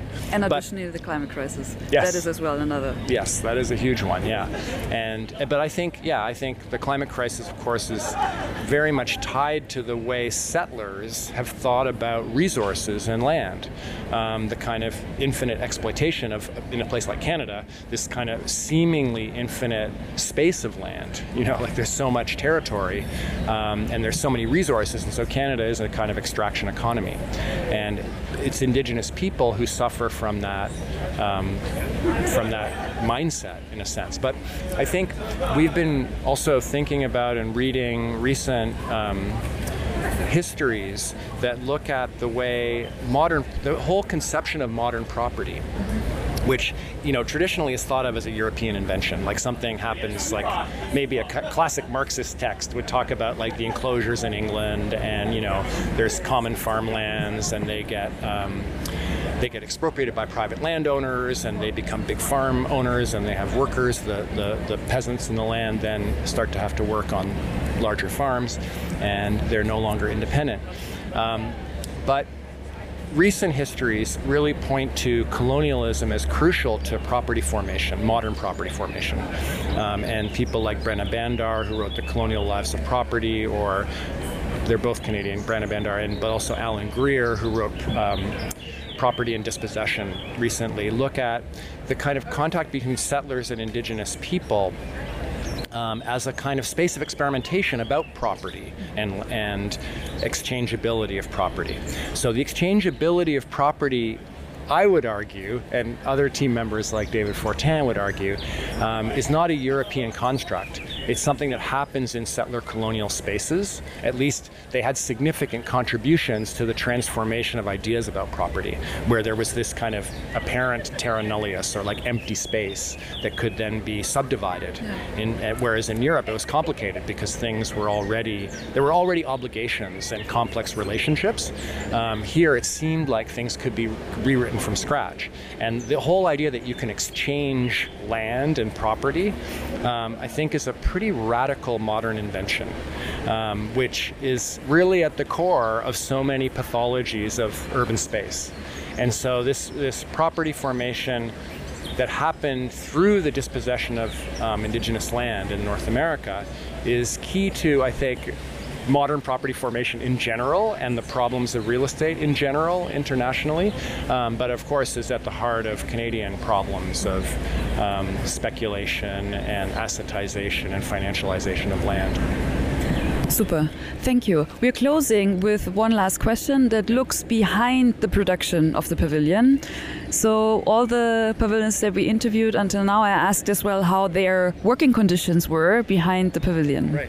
So, what were your conditions? And maybe if in some countries it's like publicly official available what the budget is. So, if you're willing to share that, you're invited to do so now. Yeah, I mean, so the the project is um, funded by the Canada Council of the Arts, so it's a government-funded project. Um, they run a national competition, um, which Architects Against Housing Alienation won, and they provide uh, half a million dollars of funding and a lot of other support. I mean, in the past there has been, you know, paying for for the staff to staff the pavilion and lots of other things, which are now also covered by the Canada Council. So there's pretty good infrastructural support. Half a million dollars of Canadian, so it's not worth that much in euros, like maybe 300 and something Yeah. thousand euros. Um, and then we didn't seek any corporate, any private money.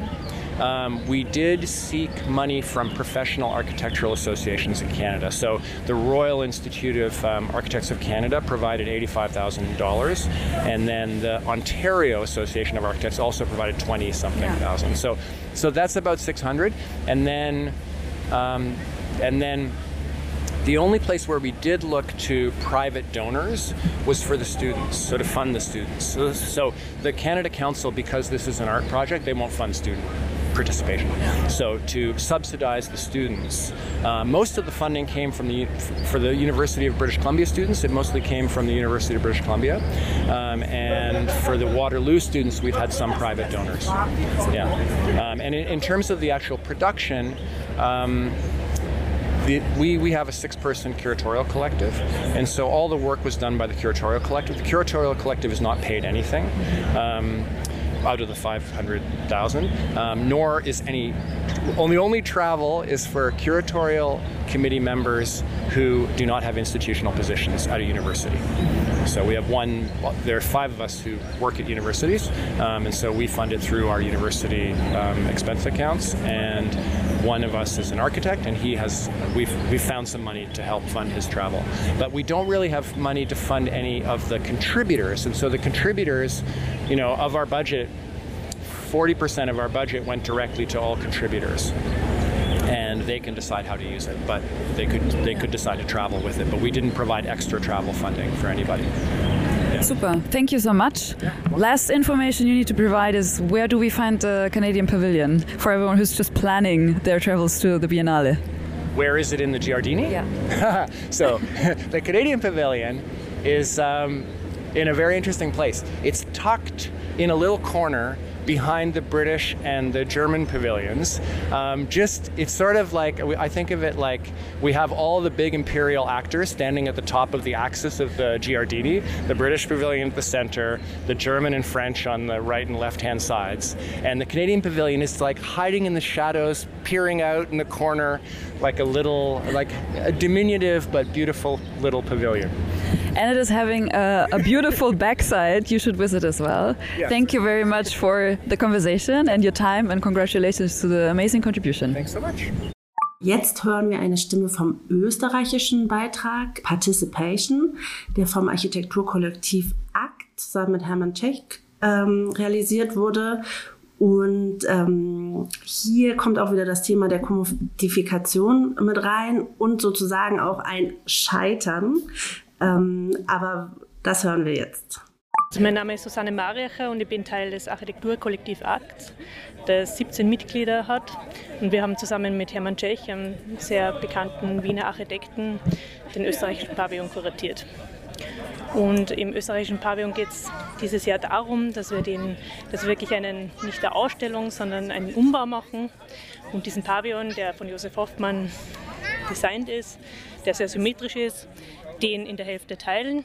Und eine Seite wollten wir ursprünglich der Stadt zuschlagen durch einen, einen Zugang. Also eigentlich hätten wir diese, man muss dazu sagen, der österreichische Pavillon ist wirklich an, am Rand des Giardini-Geländes und äh, direkt an der Mauer das, das ganze Gelände von der Stadt abschirmt. Und wir wollten durch einen neuen Zugang diese Trennung zwischen den zwei Nachbarn in den Pavillon verschieben und eben einen Teil öffentlich zugänglich zu machen, frei öffentlich zugänglich zu machen für die StadtbewohnerInnen und ein kleinerer Teil wäre dann trotzdem für die Biennale noch zugänglich gewesen. Genau. Das Projekt, du hast mir das gestern sehr ausführlich erklärt, hat noch viele weitere Schichten. Ihr habt quasi nicht nur den physischen Eingriff vor, sondern ihr habt euch auch sehr genau angeschaut, wie beeinflusst die Biennale nicht nur dieses Gelände hier, was ändert sich äh, jedes zweite Jahr durch die Architekturbiennale, sondern was heißt das für die ganze Stadt? Kannst du vielleicht noch einen kurzen Einblick geben darüber, was quasi für ein, für ein äh, theoretischer Layer da dahinter liegt? Also wir als Akt und Hermann Tschech haben eigentlich wirklich die räumliche Situation uns angesehen. Also einerseits ist es die, die Exklusion von den Giardini und den Arsenale, also den, den Hauptstandorten von der Biennale und, und, diese Abschirmung eigentlich zu der Stadt, die man ganz physisch an einer Mauer auch sieht.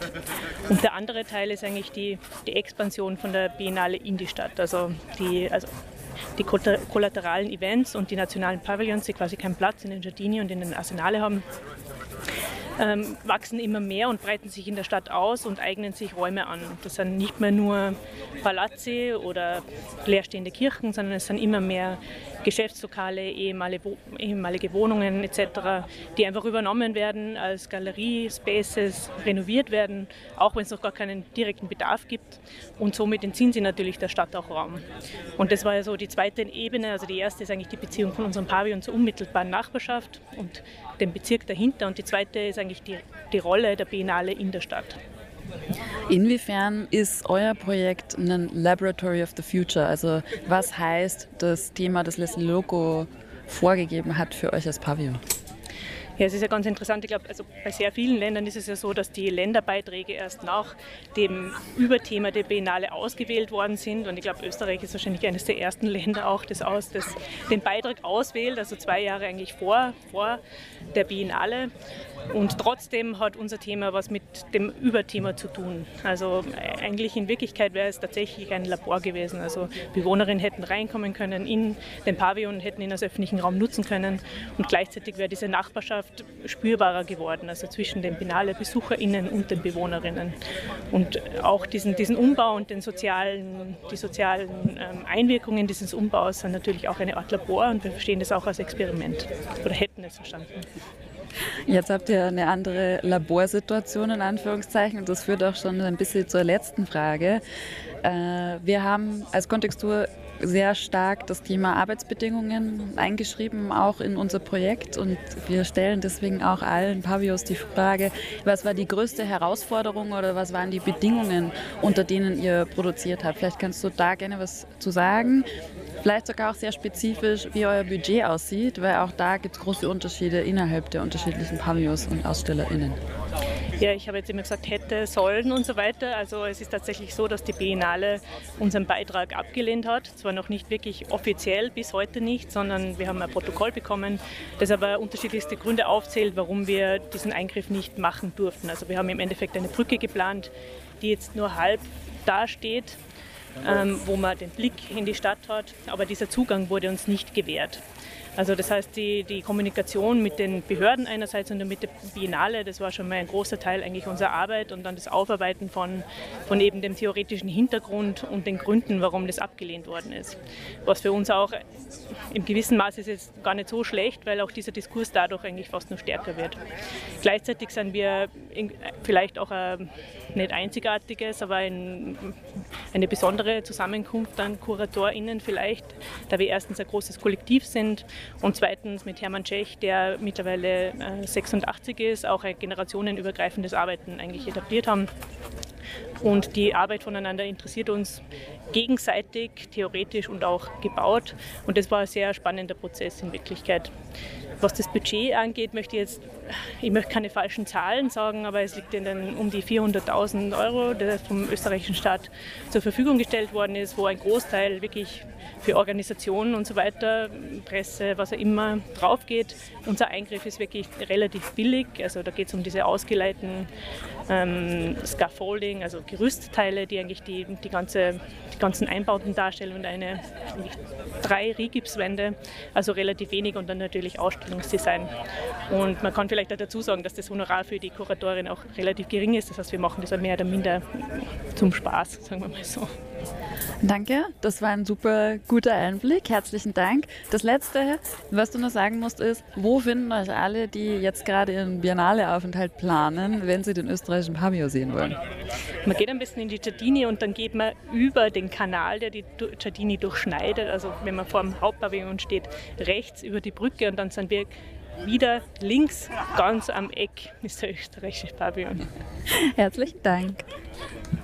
Was man noch hinzufügen kann, ist, dass außerdem auch der Unfolding Pavilion, eine, eine freie Produktion von italienischen ArchitektInnen, äh, sich tatsächlich auch mit diesem Thema beschäftigt. Und der, ist, der Unfolding Pavilion ist ja quasi jedes Jahr zu einem anderen Thema.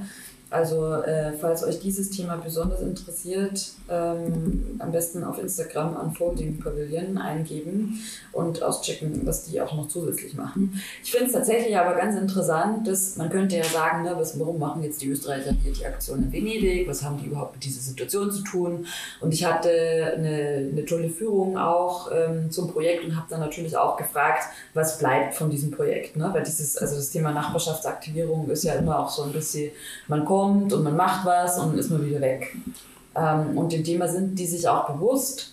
Ich glaube, die Stärke des Projekts liegt mitunter auch darin, dass sie eben gerade kein lokaler Akteur sind und halt nochmal eine extra Sichtbarkeit aber für dieses Thema schaffen und das quasi aus dem, aus dem Inneren der Biennale heraus nochmal so nach oben heben, gemeinsam mit den lokalen Akteurinnen. Und die haben auch an einer der Wänden, sieht man quasi haben sie so eine Art Vernetzung gemacht und auch nochmal die Persönlichkeiten, die quasi daran arbeiten, schon hervorgehoben, ähm, weil das Projekt eben getragen wird von denen. So. Und das, äh, ja, das fand ich eigentlich ganz gut, wie sie das gemacht haben. Ja, da muss man halt auch nochmal sagen, dass der Grad äh, da wirklich schmal ist, wie immer, wenn man versucht, in einem institutionalen Rahmen äh, die Institution selber zu kritisieren. Weil natürlich, alle müssen durch die Freigaberunden äh, der Biennale, es gibt Protokolle.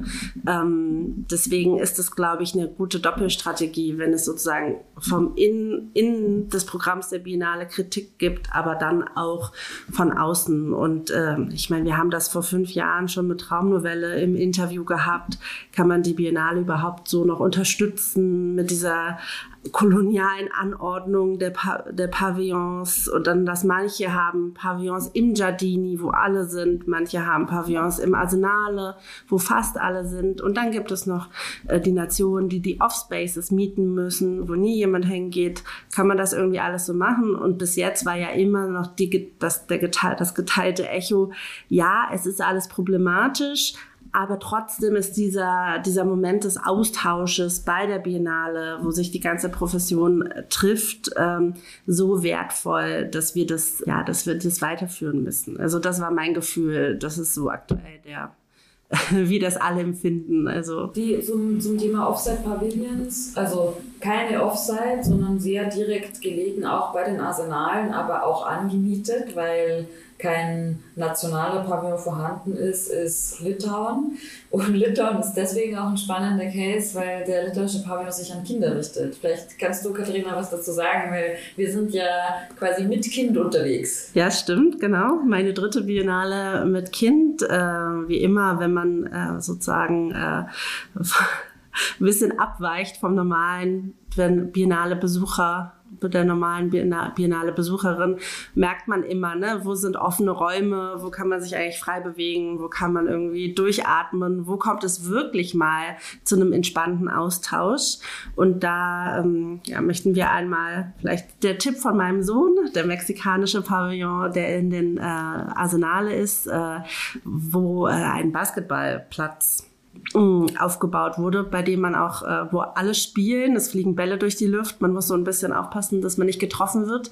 Ähm, und dann auch der von dir jetzt schon angesprochene litauische Pavillon, der Children's Forest Pavilion, der wirklich eine, eine interessante Stimmung äh, schafft. Man kann alles bewegen, man kann alles umstellen ähm, und es wird auch sehr äh, fleißig äh, von Groß und Klein gemacht. Und auch hier ähm, haben wir eine Stimme eingefangen.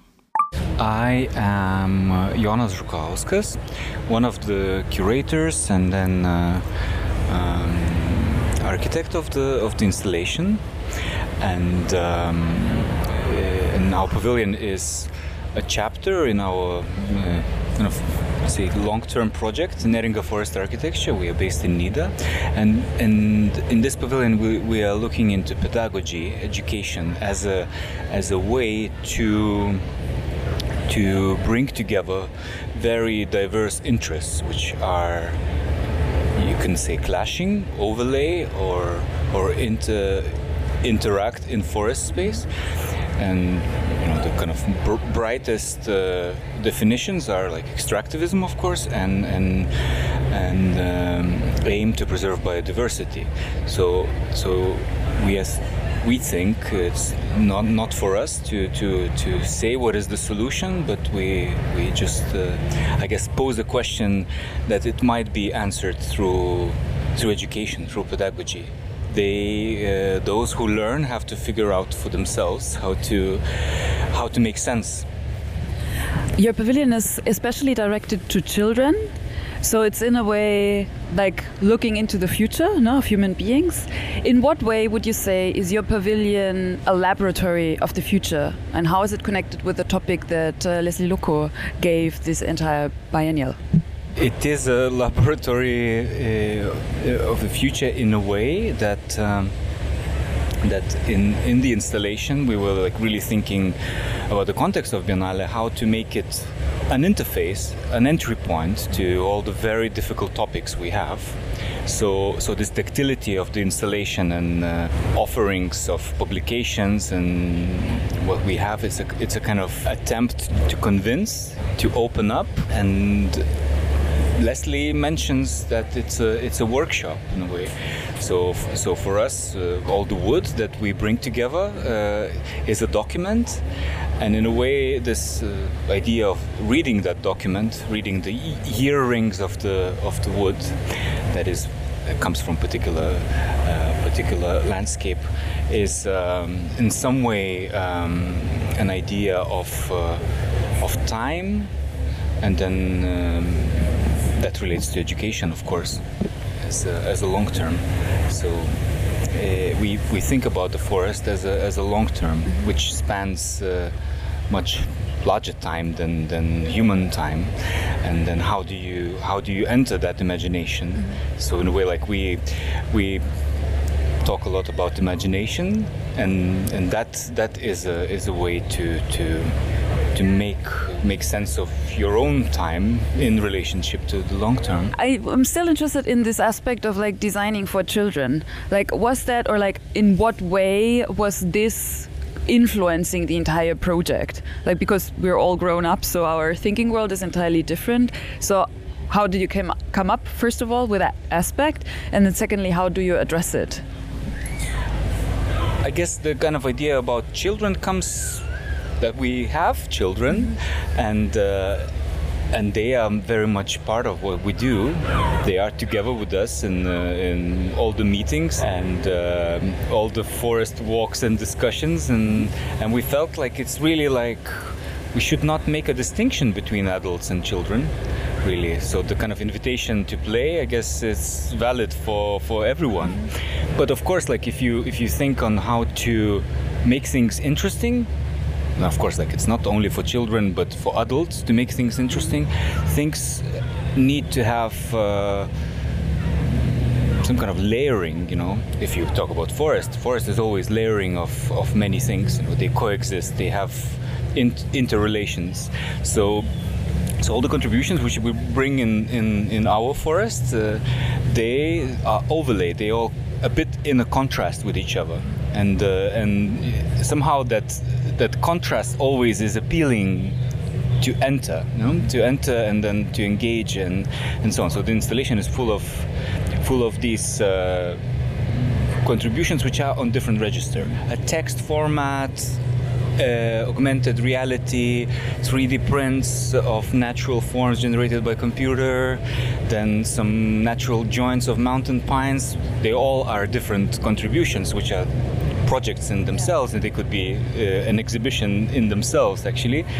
But we bring them together, and then it's quite clear who made what, but then how they how they provide this unexpected uh, layering, unexpected uh, contrast is is I guess the invitation to play because you can always reconfigure, you can move through space and then find your find your relation to them. Yeah. One last question which we're as well asking everyone because the working conditions are very different from pavilion to pavilion. How did you produce the contents? Under which circumstances? And what was the most difficult aspect for your production? And if you can, maybe as well, like what your budget was. This is a question we direct as well to everyone. If you're okay with speaking about that, that would be amazing. Um, yeah, so our pro process was uh, like part of our project. We we at some point decided to in a way salvage wood that is from uh, from landscape management works in National Park of Curonian Spit that they edit the forest they manage it they yeah. they take out a lot of timber which then it's turned into biofuel so this gesture of actually like taking away from that biofuel industry I guess a very small amount because it goes in thousands of cubic meters uh, but we managed to maybe go through 50 cubic meters of timber in our project and that's that's quite a lot if you make small project small objects and so on and then this installation is maybe like five cubic meters. But it's it's it's a statement no? This uh, statement of uh, of uh, of material and uh, it's also produced uh, by us. So instead of actually like having it designed and uh, and then produced, we we designed the process instead of the result. So the process was the, the collaboration with um, with Antanas, Jurgis, and Anton, and we built this uh, installation together. So so that that was our process. Also, like the budget we we have is uh, it's a public uh, public funding from Lithuanian Council for Culture is two hundred thousand.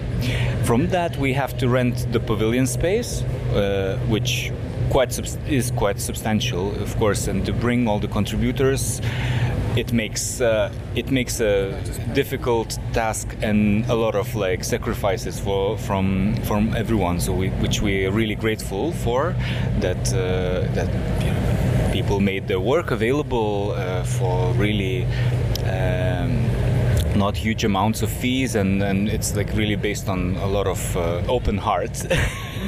Yeah so so that's like really like a kind of idea that that we we did everything in Nidart colony where the project is based is is an experiment, but then also like a kind of way to demonstrate to, to, to the national park, to the forestry, to all of those institutions which operate and manage that forest. That look, some things are possible, and you know through this trajectory of going to Biennale, then this pavilion will go back to the forest to become forest classroom. So in a way, like that's that's a way to to to have this trajectory, to have the story, and to bring them all all somehow in in in a conversation.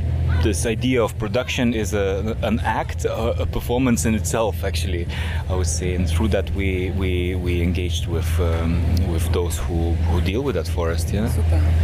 thank you so much. One last information that you need to share with everyone who is now preparing maybe their trips to the biennial where can we find the pavilion? Um, you can find the pavilion in front of uh, entrance to Arsenale. Super. It's very, very easy, and it actually overlays like two flows. So like one Biennale visitors flow, but then also the local community, which we invite to participate in in some little events or just enjoy the installation. So that's on their way as well. So that was important for us to have this uh, intersection actually. Ein Beitrag, der uns natürlich sofort ins Auge gesprungen ist, ist der tschechische ähm, Beitrag, wo es um die prekären Arbeitsbedingungen unserer Profession äh, geht. Ähm, das ist natürlich was, da schallen bei uns sofort die Aufmerksamkeitsglocken. Und es ist ganz, ganz interessant, in den Giardini gibt es eine vor dem tschechischen Pavillon eine Videoinstallation. Dort kann man aber nicht reingehen und dann gibt es noch ein Gegenausstellungsstück in den Arsenalen. Ähm, und auch hier haben wir eine Stimme eingeholt. Ja, ich muss, bevor wir diese Stimme holen, noch ein Danke an eine Followerin äh, sagen. Ich kann, weiß leider den Namen nicht, aber vielleicht hört sie den Beitrag, die uns sofort geschrieben hat, dass wir diesen Pavillon anschauen müssen. Ähm, der Beitrag heißt The Office for a Non-Precarious Future. Ähm, und ja, man merkt einfach alleine schon, dass die Leute direkt sagen, hey komm, ihr müsst das unbedingt anschauen, wie sehr das Thema an Wichtigkeit hat ähm, und wie sehr die Leute schon auch auf den sozialen Medien tatsächlich sich mit diesem Thema beschäftigen. Das ist ganz interessant, äh, das wird auch erwähnt, das können wir auch in die Show Notes geben.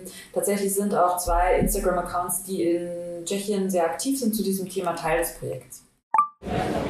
Mein Name ist Helena Huber-Dodova. Äh, ich bin die Kommissarin von der, äh, von der Nationalgalerie äh, von der Tschechischen Republik des Pavillons und ich bin gleichzeitig die Kuratorin von der Architektursammlung in der Nationalgalerie. Und ich bin Simona Binko und meine Rolle hier ist, ich bin die Mentorin für das Residenzprogramm, das wir ähm, für diese Gelegenheit gestartet haben. Also unser Beitrag knüpft an diese Laboratory of the Future, in dem dass wir nicht nur fragen, wie man sich äh, die Zukunft vorstellen sollte, sondern wir gucken, wie die äh, Gegenwart aussieht und äh, ob überhaupt junge Architekten so arbeiten können in nicht prekären Bedingungen, dass sie überhaupt über eine bessere Zukunft eigentlich denken können. Es gab eine Studie ähm, 2020, äh, die sich mit den Be äh, Arbeitsbedingungen von jungen Architekten und Architektinnen beschäftigt hat. Und in dieser Studie haben äh, die äh, Forscher festgestellt, äh, dass es 50 Prozent von den jungen Architektinnen sind äh, Fake Freelancers, also sie äh, arbeiten in nicht klaren sozial gesicherten Bedingungen. Sie 60 Prozent von denen arbeiten am Wochenende und nur drei, zwei Drittel können sich auf ihr äh, regelmäßiges Einkommen verlassen. Das heißt, äh, diese Konditionen sind Anlass für die Nationalgalerie geworden, diese Ausstellung und das Projekt äh, The Office for Non-Precarious Future zu starten. Und äh, wir haben die Ausstellung, das Ausstellungsteam betreut und wir haben auch ein Residency-Programm gestartet für junge Künstler, Architekten, Architektinnen und Designer und Designerinnen damit sie hier nach Venedig kommen und ihre Werke präsentieren und für circa eine Woche hier bleiben. Kannst du ein bisschen mehr sagen zum Residency-Programm? Du betreust das. Was heißt das genau? Was müssen wir uns darunter vorstellen? Genau, also wir befinden, befinden uns gerade in dem Teil der Ausstellung der Laboratory heißt. Das heißt, das ist der Ort, wo neue Ideen zusammenkommen sollen, wo daran geforscht werden soll, wie man mit den Problemen, die in der Studie beschrieben worden sind, äh, äh, umgehen könnte. Und äh, mit dem Residency-Programm haben wir uns erhofft, dass wir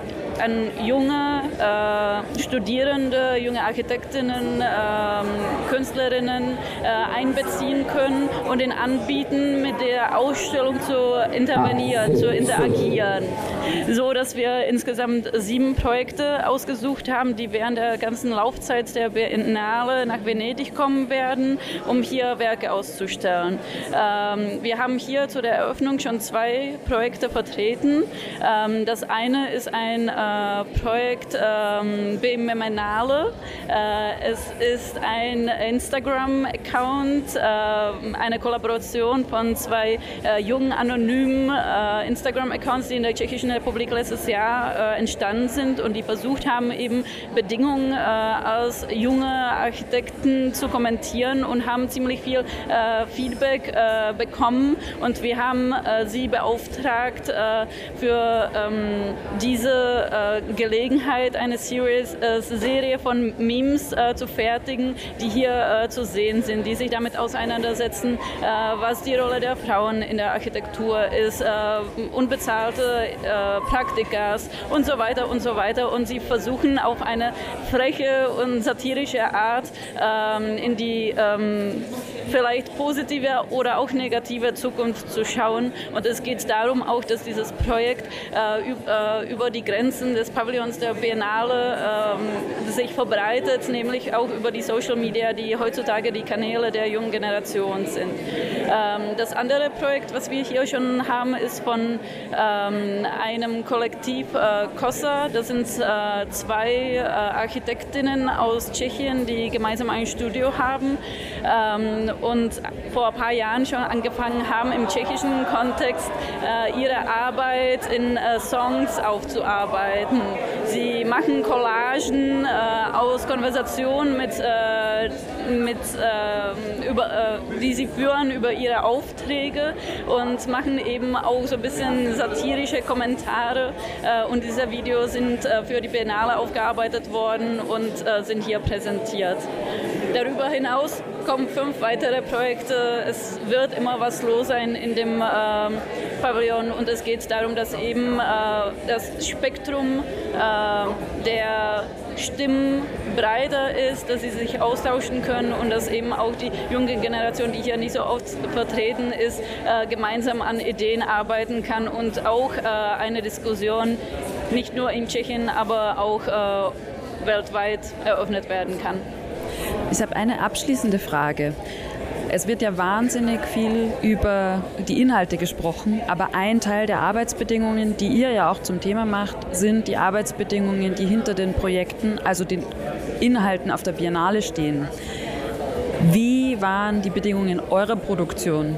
War es schwierig? Was waren die Herausforderungen? Unter welchen Problemen? Was waren die größten Schwierigkeiten, denen ihr gegenüberstandet? Also das Prozess war dass wir einen Open Call äh, von, mit der Nationalgalerie gestartet haben äh, für äh, kreative Kollektive. Die haben dann ein Honorar bekommen und ein Ausstellungsbudget. Und gleichzeitig die Nationalgalerie hat eigentlich die, die Ausstellungsteam, das Ausstellungsteam betreut, kuratorisch geleitet, aber auch Ausstellungsmanagement gemacht und Budgeting. Das heißt, die Bedingungen von dem Team waren eigentlich sehr gut und ich meine, das waren nicht Bedingungen, die man normalerweise als äh, Architekt oder Architektin pro Stunde bekommen würde. Aber das muss man eigentlich verstehen, dass die Kulturbudgets nicht so sind, dass sie darauf orientiert sind, eine, einen Stundenlohn oder irgendwie eine laufende Office-Work zu finanzieren. Es ist eigentlich ein, ein Kulturprojekt äh, und dafür war das Honorar für das Kulturprojekt eigentlich außerordentlich gut. Äh, dann hatten wir halt irgendwie Standardbedingungen, quasi, äh, was, was so unsere weitere äh, drei Angebote, ähm, öffentliche Förderung und so. Also es ist alles im Prinzip öffentlich gefördert. Falls es möglich ist, könntest du sagen, was das Gesamtbudget ist, das ihr zur Verfügung habt? Das, ja, das ist öffentlich. Das ist 12 Millionen Kronen, das heißt ungefähr 400.000 Euro. Und, äh, und, dafür haben wir eigentlich ein Drittel davon war circa äh, diese, diese Miete äh, für Arsenale und dann der Rest ging an die Produktion und eigentlich die äh, Mitarbeiter von der Nationalgalerie sind als irgendwie Beschäftigte äh, der Nationalgalerie eigentlich dabei. Super. Ganz herzlichen Dank. Die allerletzte Sache, die ihr noch sagen müsst, wo kann man euren Pavillon finden, weil ihr seid dieses Jahr nicht da, wo ihr normalerweise seid. Wir, wir sind da in Arsenale in der Artillerieteil. Ähm, genau. So, nachdem wir jetzt so viele Eindrücke von, von dieser Erde gesammelt haben, äh, war ich dann außerdem noch äh, bei den äh, lieben Luxemburgern. Und zwar haben die gearbeitet unter dem Titel Down to Earth äh, Francel Kane und Maria Maric haben diesen Pavillon kuratiert und haben uns äh, ein paar Eindrücke auch mitgegeben ähm, zum Thema Extraktivismus und äh, was passiert eigentlich oder welche, in welchen Visionen ähm, denken wir eigentlich die Expansion der Erde ähm, wie geprägt sind unsere Denkmuster von kapitalistischen Strukturen, von der Ausbeutung, die wir hier auf der Erde schon so extrem betrieben haben, wie weit sind die quasi schon vorgedrungen in nächste Sphären. Ähm, also auch nochmal ein ganz spannender Beitrag, der ganz viele Dinge zusammenbringt. Extraktivismus, Narration, Kapitalismuskritik. Äh, ja, aber das erzählen uns besser die Kuratorinnen. So we are Maria Maric and Francel Kane. Uh, we are two curators of Luxembourg Pavilion, uh, and we uh, our project titled Down to Earth critically unpacks the question of space mining, focusing particularly on the perspective of resources.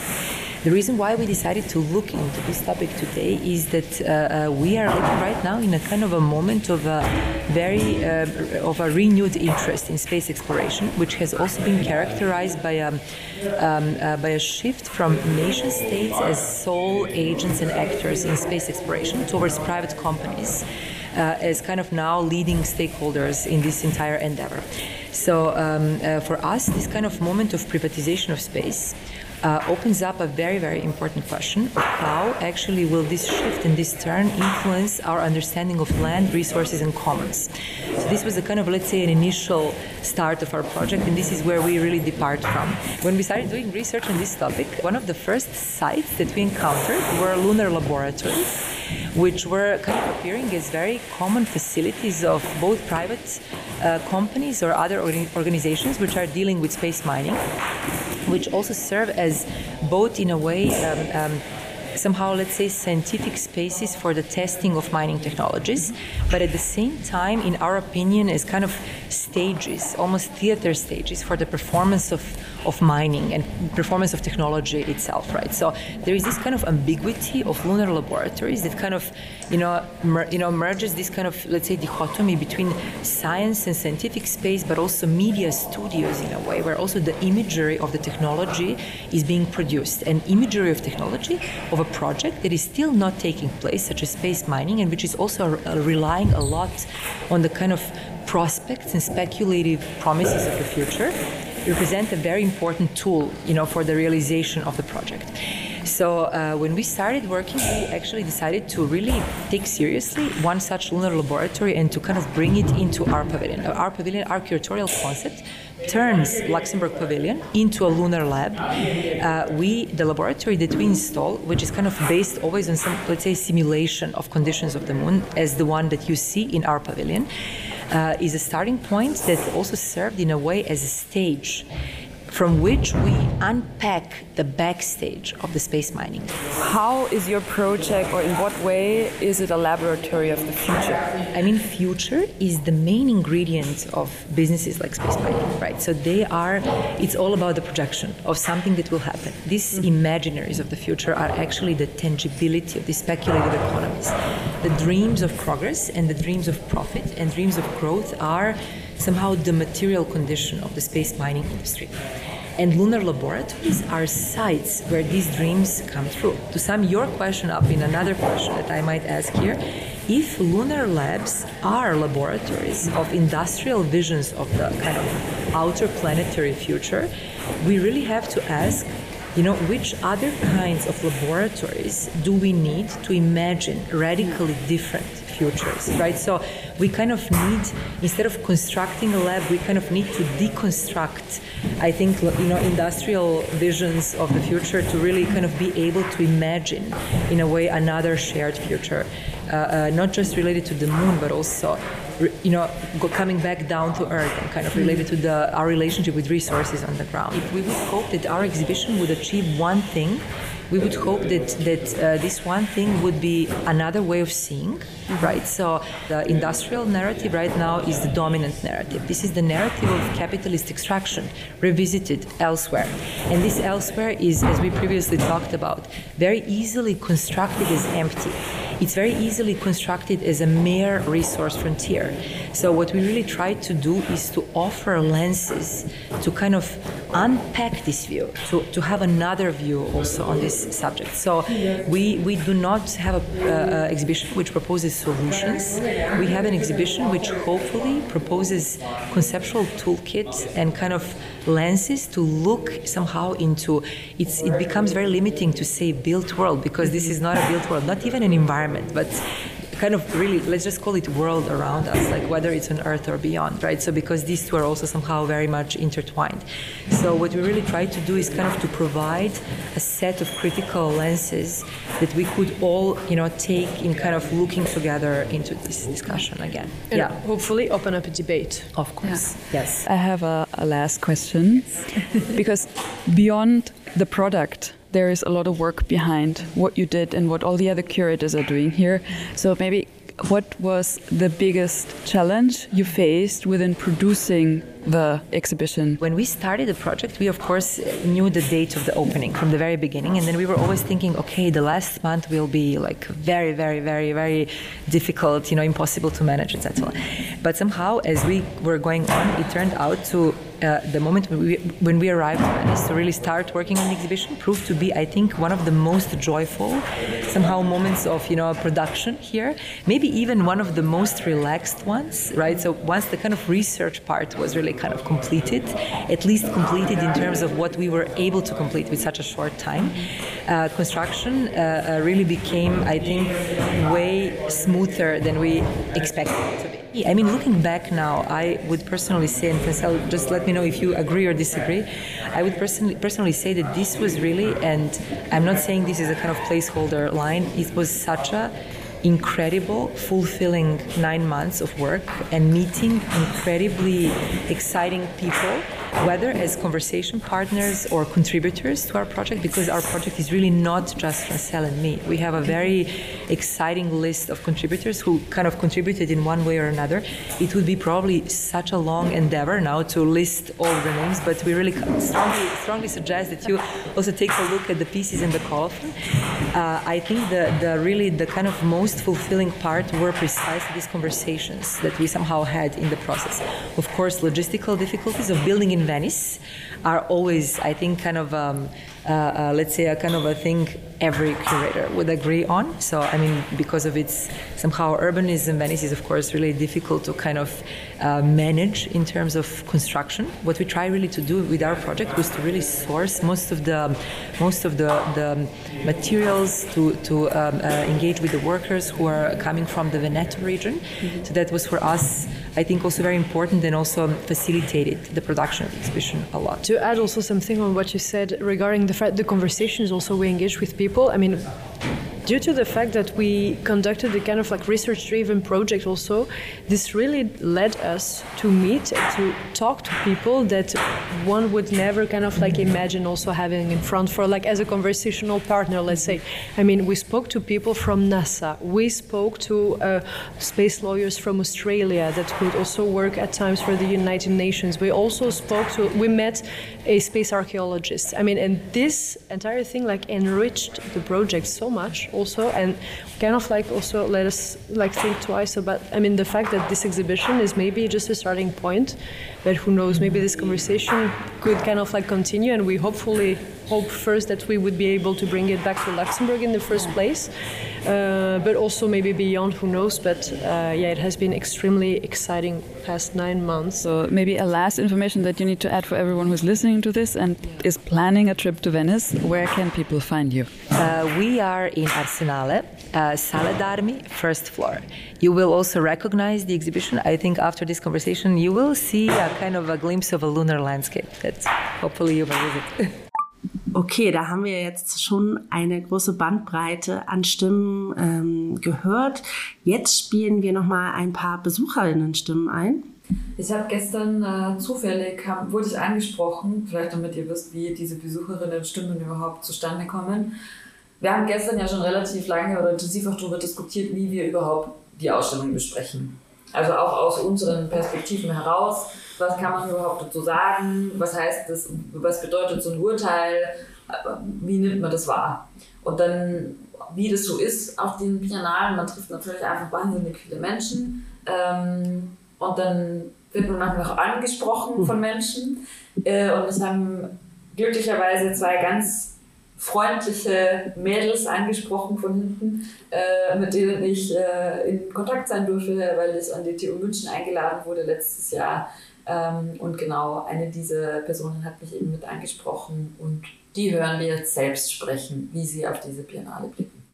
So, I'm Katharina Meyer. I'm an architect based in Berlin, and I'm also the co founder of Black Creative Builders, uh, which is a network of young black professionals working in the construction industry in Europe. And uh, so, the goal of our organization is basically to um, bring, um, yeah, um, professionals from the, the industry um, together and to uh, let them the possibility to give them the possibility to claim their space. And also we actually want to increase the representation of young black professional in the industry. Um, so I came to Venice this year in order to represent our organization. And we have also a few members over here. And so I will give the uh, space to Abdi. Yeah. Hey my name is Abdi Bachati. I'm a um, well, I'm a I'm a master's student at uh, Technical University Munich, but I'm at the moment an, uh, on a leave of absence, uh, doing an internship in Paris with an architecture, urbanism, and anthropology practice uh, that are also exhibiting um, in the Central uh, Pavilion, New South. So that's also how I how I got here. They they got me an invitation to to visit um, and yeah, I'm I'm I mean, back in Munich, I'm I'm also part of a student initiative uh, called SOFT um, School of Transformation, which is trying to to apply a intersectional feminist uh, lens and uh, look a bit at the at the teaching at um, at the TUM. Yesterday, when we met uh, in front of the Central Pavilion, we talked a little bit about what this Biennale means. Uh, it is curated by Leslie Loco and it has the topic of uh, Laboratory of the Future. So, what does this exhibition and the way of curating that Leslie applied mean to you? Yeah, for me it means a lot uh, to be here, and um, actually I think uh, the, this pre-opening, the, the previews um, here are really it's an historical moment actually um, for us, um, black um, professionals or um, students uh, that are still yeah evolving in this field. I think we were always looking for role models in the industry, and it was like since a few years ago before social media um, started to evolve um, so fast, uh, almost impossible to find some. And uh, today, to see um, most of the artists and practitioners or architects um, that we are following basically on social media and on different platforms, um, to yeah, to see all their work um, being um, exhibited over here uh, in one space and also to be also able to uh, physically meet um, all of all of them. Um, it's it's something that means a lot. Yeah I think it's um, it's a similar feeling for me. I'm uh, still uh, quite amazed and uh, inspired. Also I think the the topic of the theme is crucial like to to look at um, decarbonization together with decolon decolonization because it's like a, I mean climate change is a historical event that's that cannot be looked at without considering uh, well, yeah colonization the history of colonization. And uh, so I found this these two topics together very very important. And then the, I mean the title laboratory of the future is really it's it's all it's already a an, an imagination of what what can be this future and I I think it's um it's really inspiring to see that many um, African artists, architects and people of African descent um, showing their artwork and uh, here in this space, which which will also be bring a lot of visibility to the to the topics they're addressing. Do you maybe have one artist or one contribution that really got you that you would like to share? I remember smiling a lot when I when I entered this one room, but I need to look up the, the name of the artist. But they're like um, it's some um, pictures, but also models of um, maybe a dystopian or utopian future, like an Afro-futuristic um, images. It's it's a bit reminding me of um, of visions shared in uh, Wakanda, like in the in the in the film um, Black Panther. But I I also enjoy really um, the the artworks that um, reference um, ancestral and indigenous knowledge, and I it's a look at the future, but to to um, to also make the statement that these futures are not only um, based on what is what is perceived as progress in a, in a Western sphere like technification, but it is also informed by, by these other knowledges. Leslie Loco said it takes some time to come here and to really perceive the exhibition, to really understand the fundamental aspects she wanted to bring up and like lay bare for everyone to understand. Uh, and I heard already some reflections from people that say like, uh, we would have wished for more this or more that. And I think this is uh, from a white European central perception, this is a very difficult take to look at the exhibition like that and to want more in terms of like more digestive contents. So if you could wish for something in the future, what would it be? Actually, I would wish that this um, moment and this exhibit exhibition um, become like a starting point for um, discussion, much more discussion, because I think that the discussion actually started in few places all over Europe but it has to be um, more centralized. And I think this event is basically this starting point, a centralized starting point. And um, what I really appreciate is that um, on one hand we have um, uh, works that are um, from the practical side that are being exhibited from the practical side and then we have also this whole educational um, perspective that is also um, brought to the to the foreground and I wish that um, there could be more intersection between both um, the practice of architecture and um, like in the built environment and the education.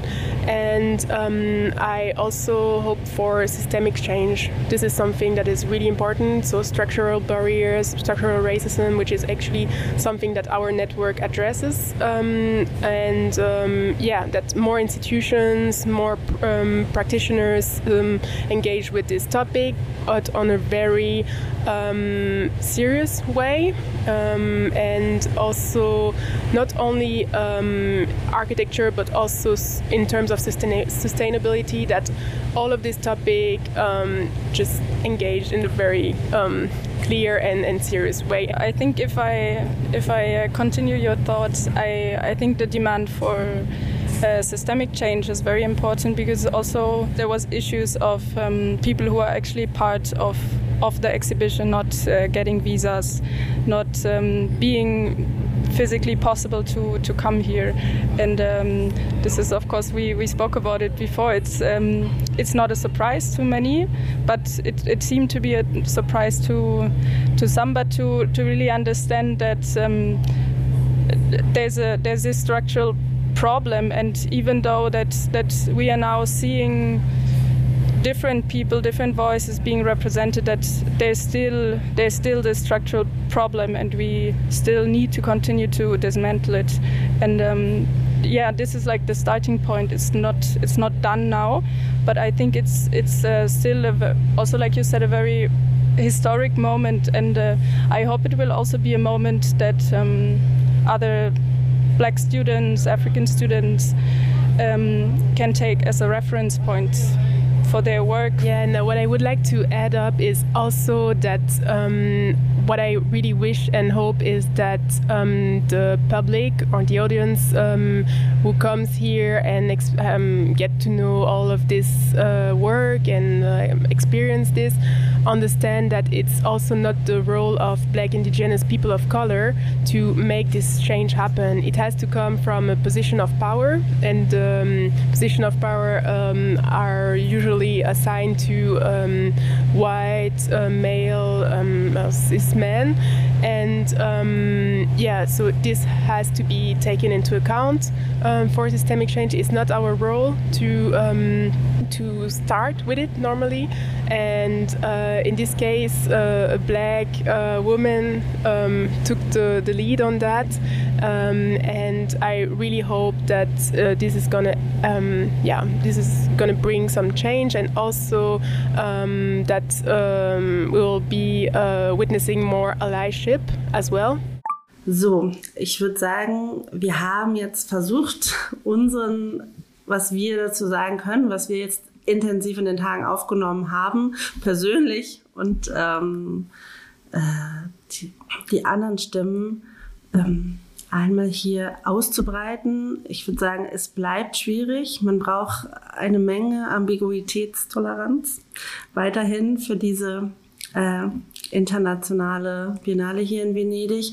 Es gibt eine Menge von Gleichzeitigkeiten und Sachen, die sich äh, widersprechen, äh, wie diese einfachen Sachen. Es geht um äh, Dekarbonisierung, Klimakrise, aber trotzdem äh, fliegen die meisten hin. Es geht um äh, Machtverhältnisse, ähm, und, und Leute dürfen einreisen. Ähm, es geht um, wer hat überhaupt das Geld, hier äh, hinzukommen, wer kriegt diese Preview-Tickets, wer hat die Einladung zu den Partys. Also diese ganzen ja, Dinge sind intakt. Machtstrukturen sind intakt. Das ändert sich auch nicht daran, dass man sich dann eine, ähm, eine Ausstellung anschaut, die diese Dinge thematisiert. Also man kann das anschauen, man kann äh, raustreten und natürlich, wie wir alle weiter, weiter so agieren, wie wir es immer tun. Aber man kann schon auch viel daraus lernen. Also ich glaube, ja, ich fand also es ist schon so, man hat so das Gefühl, okay, es ist trotzdem wertvoll, sich das so intensiv äh,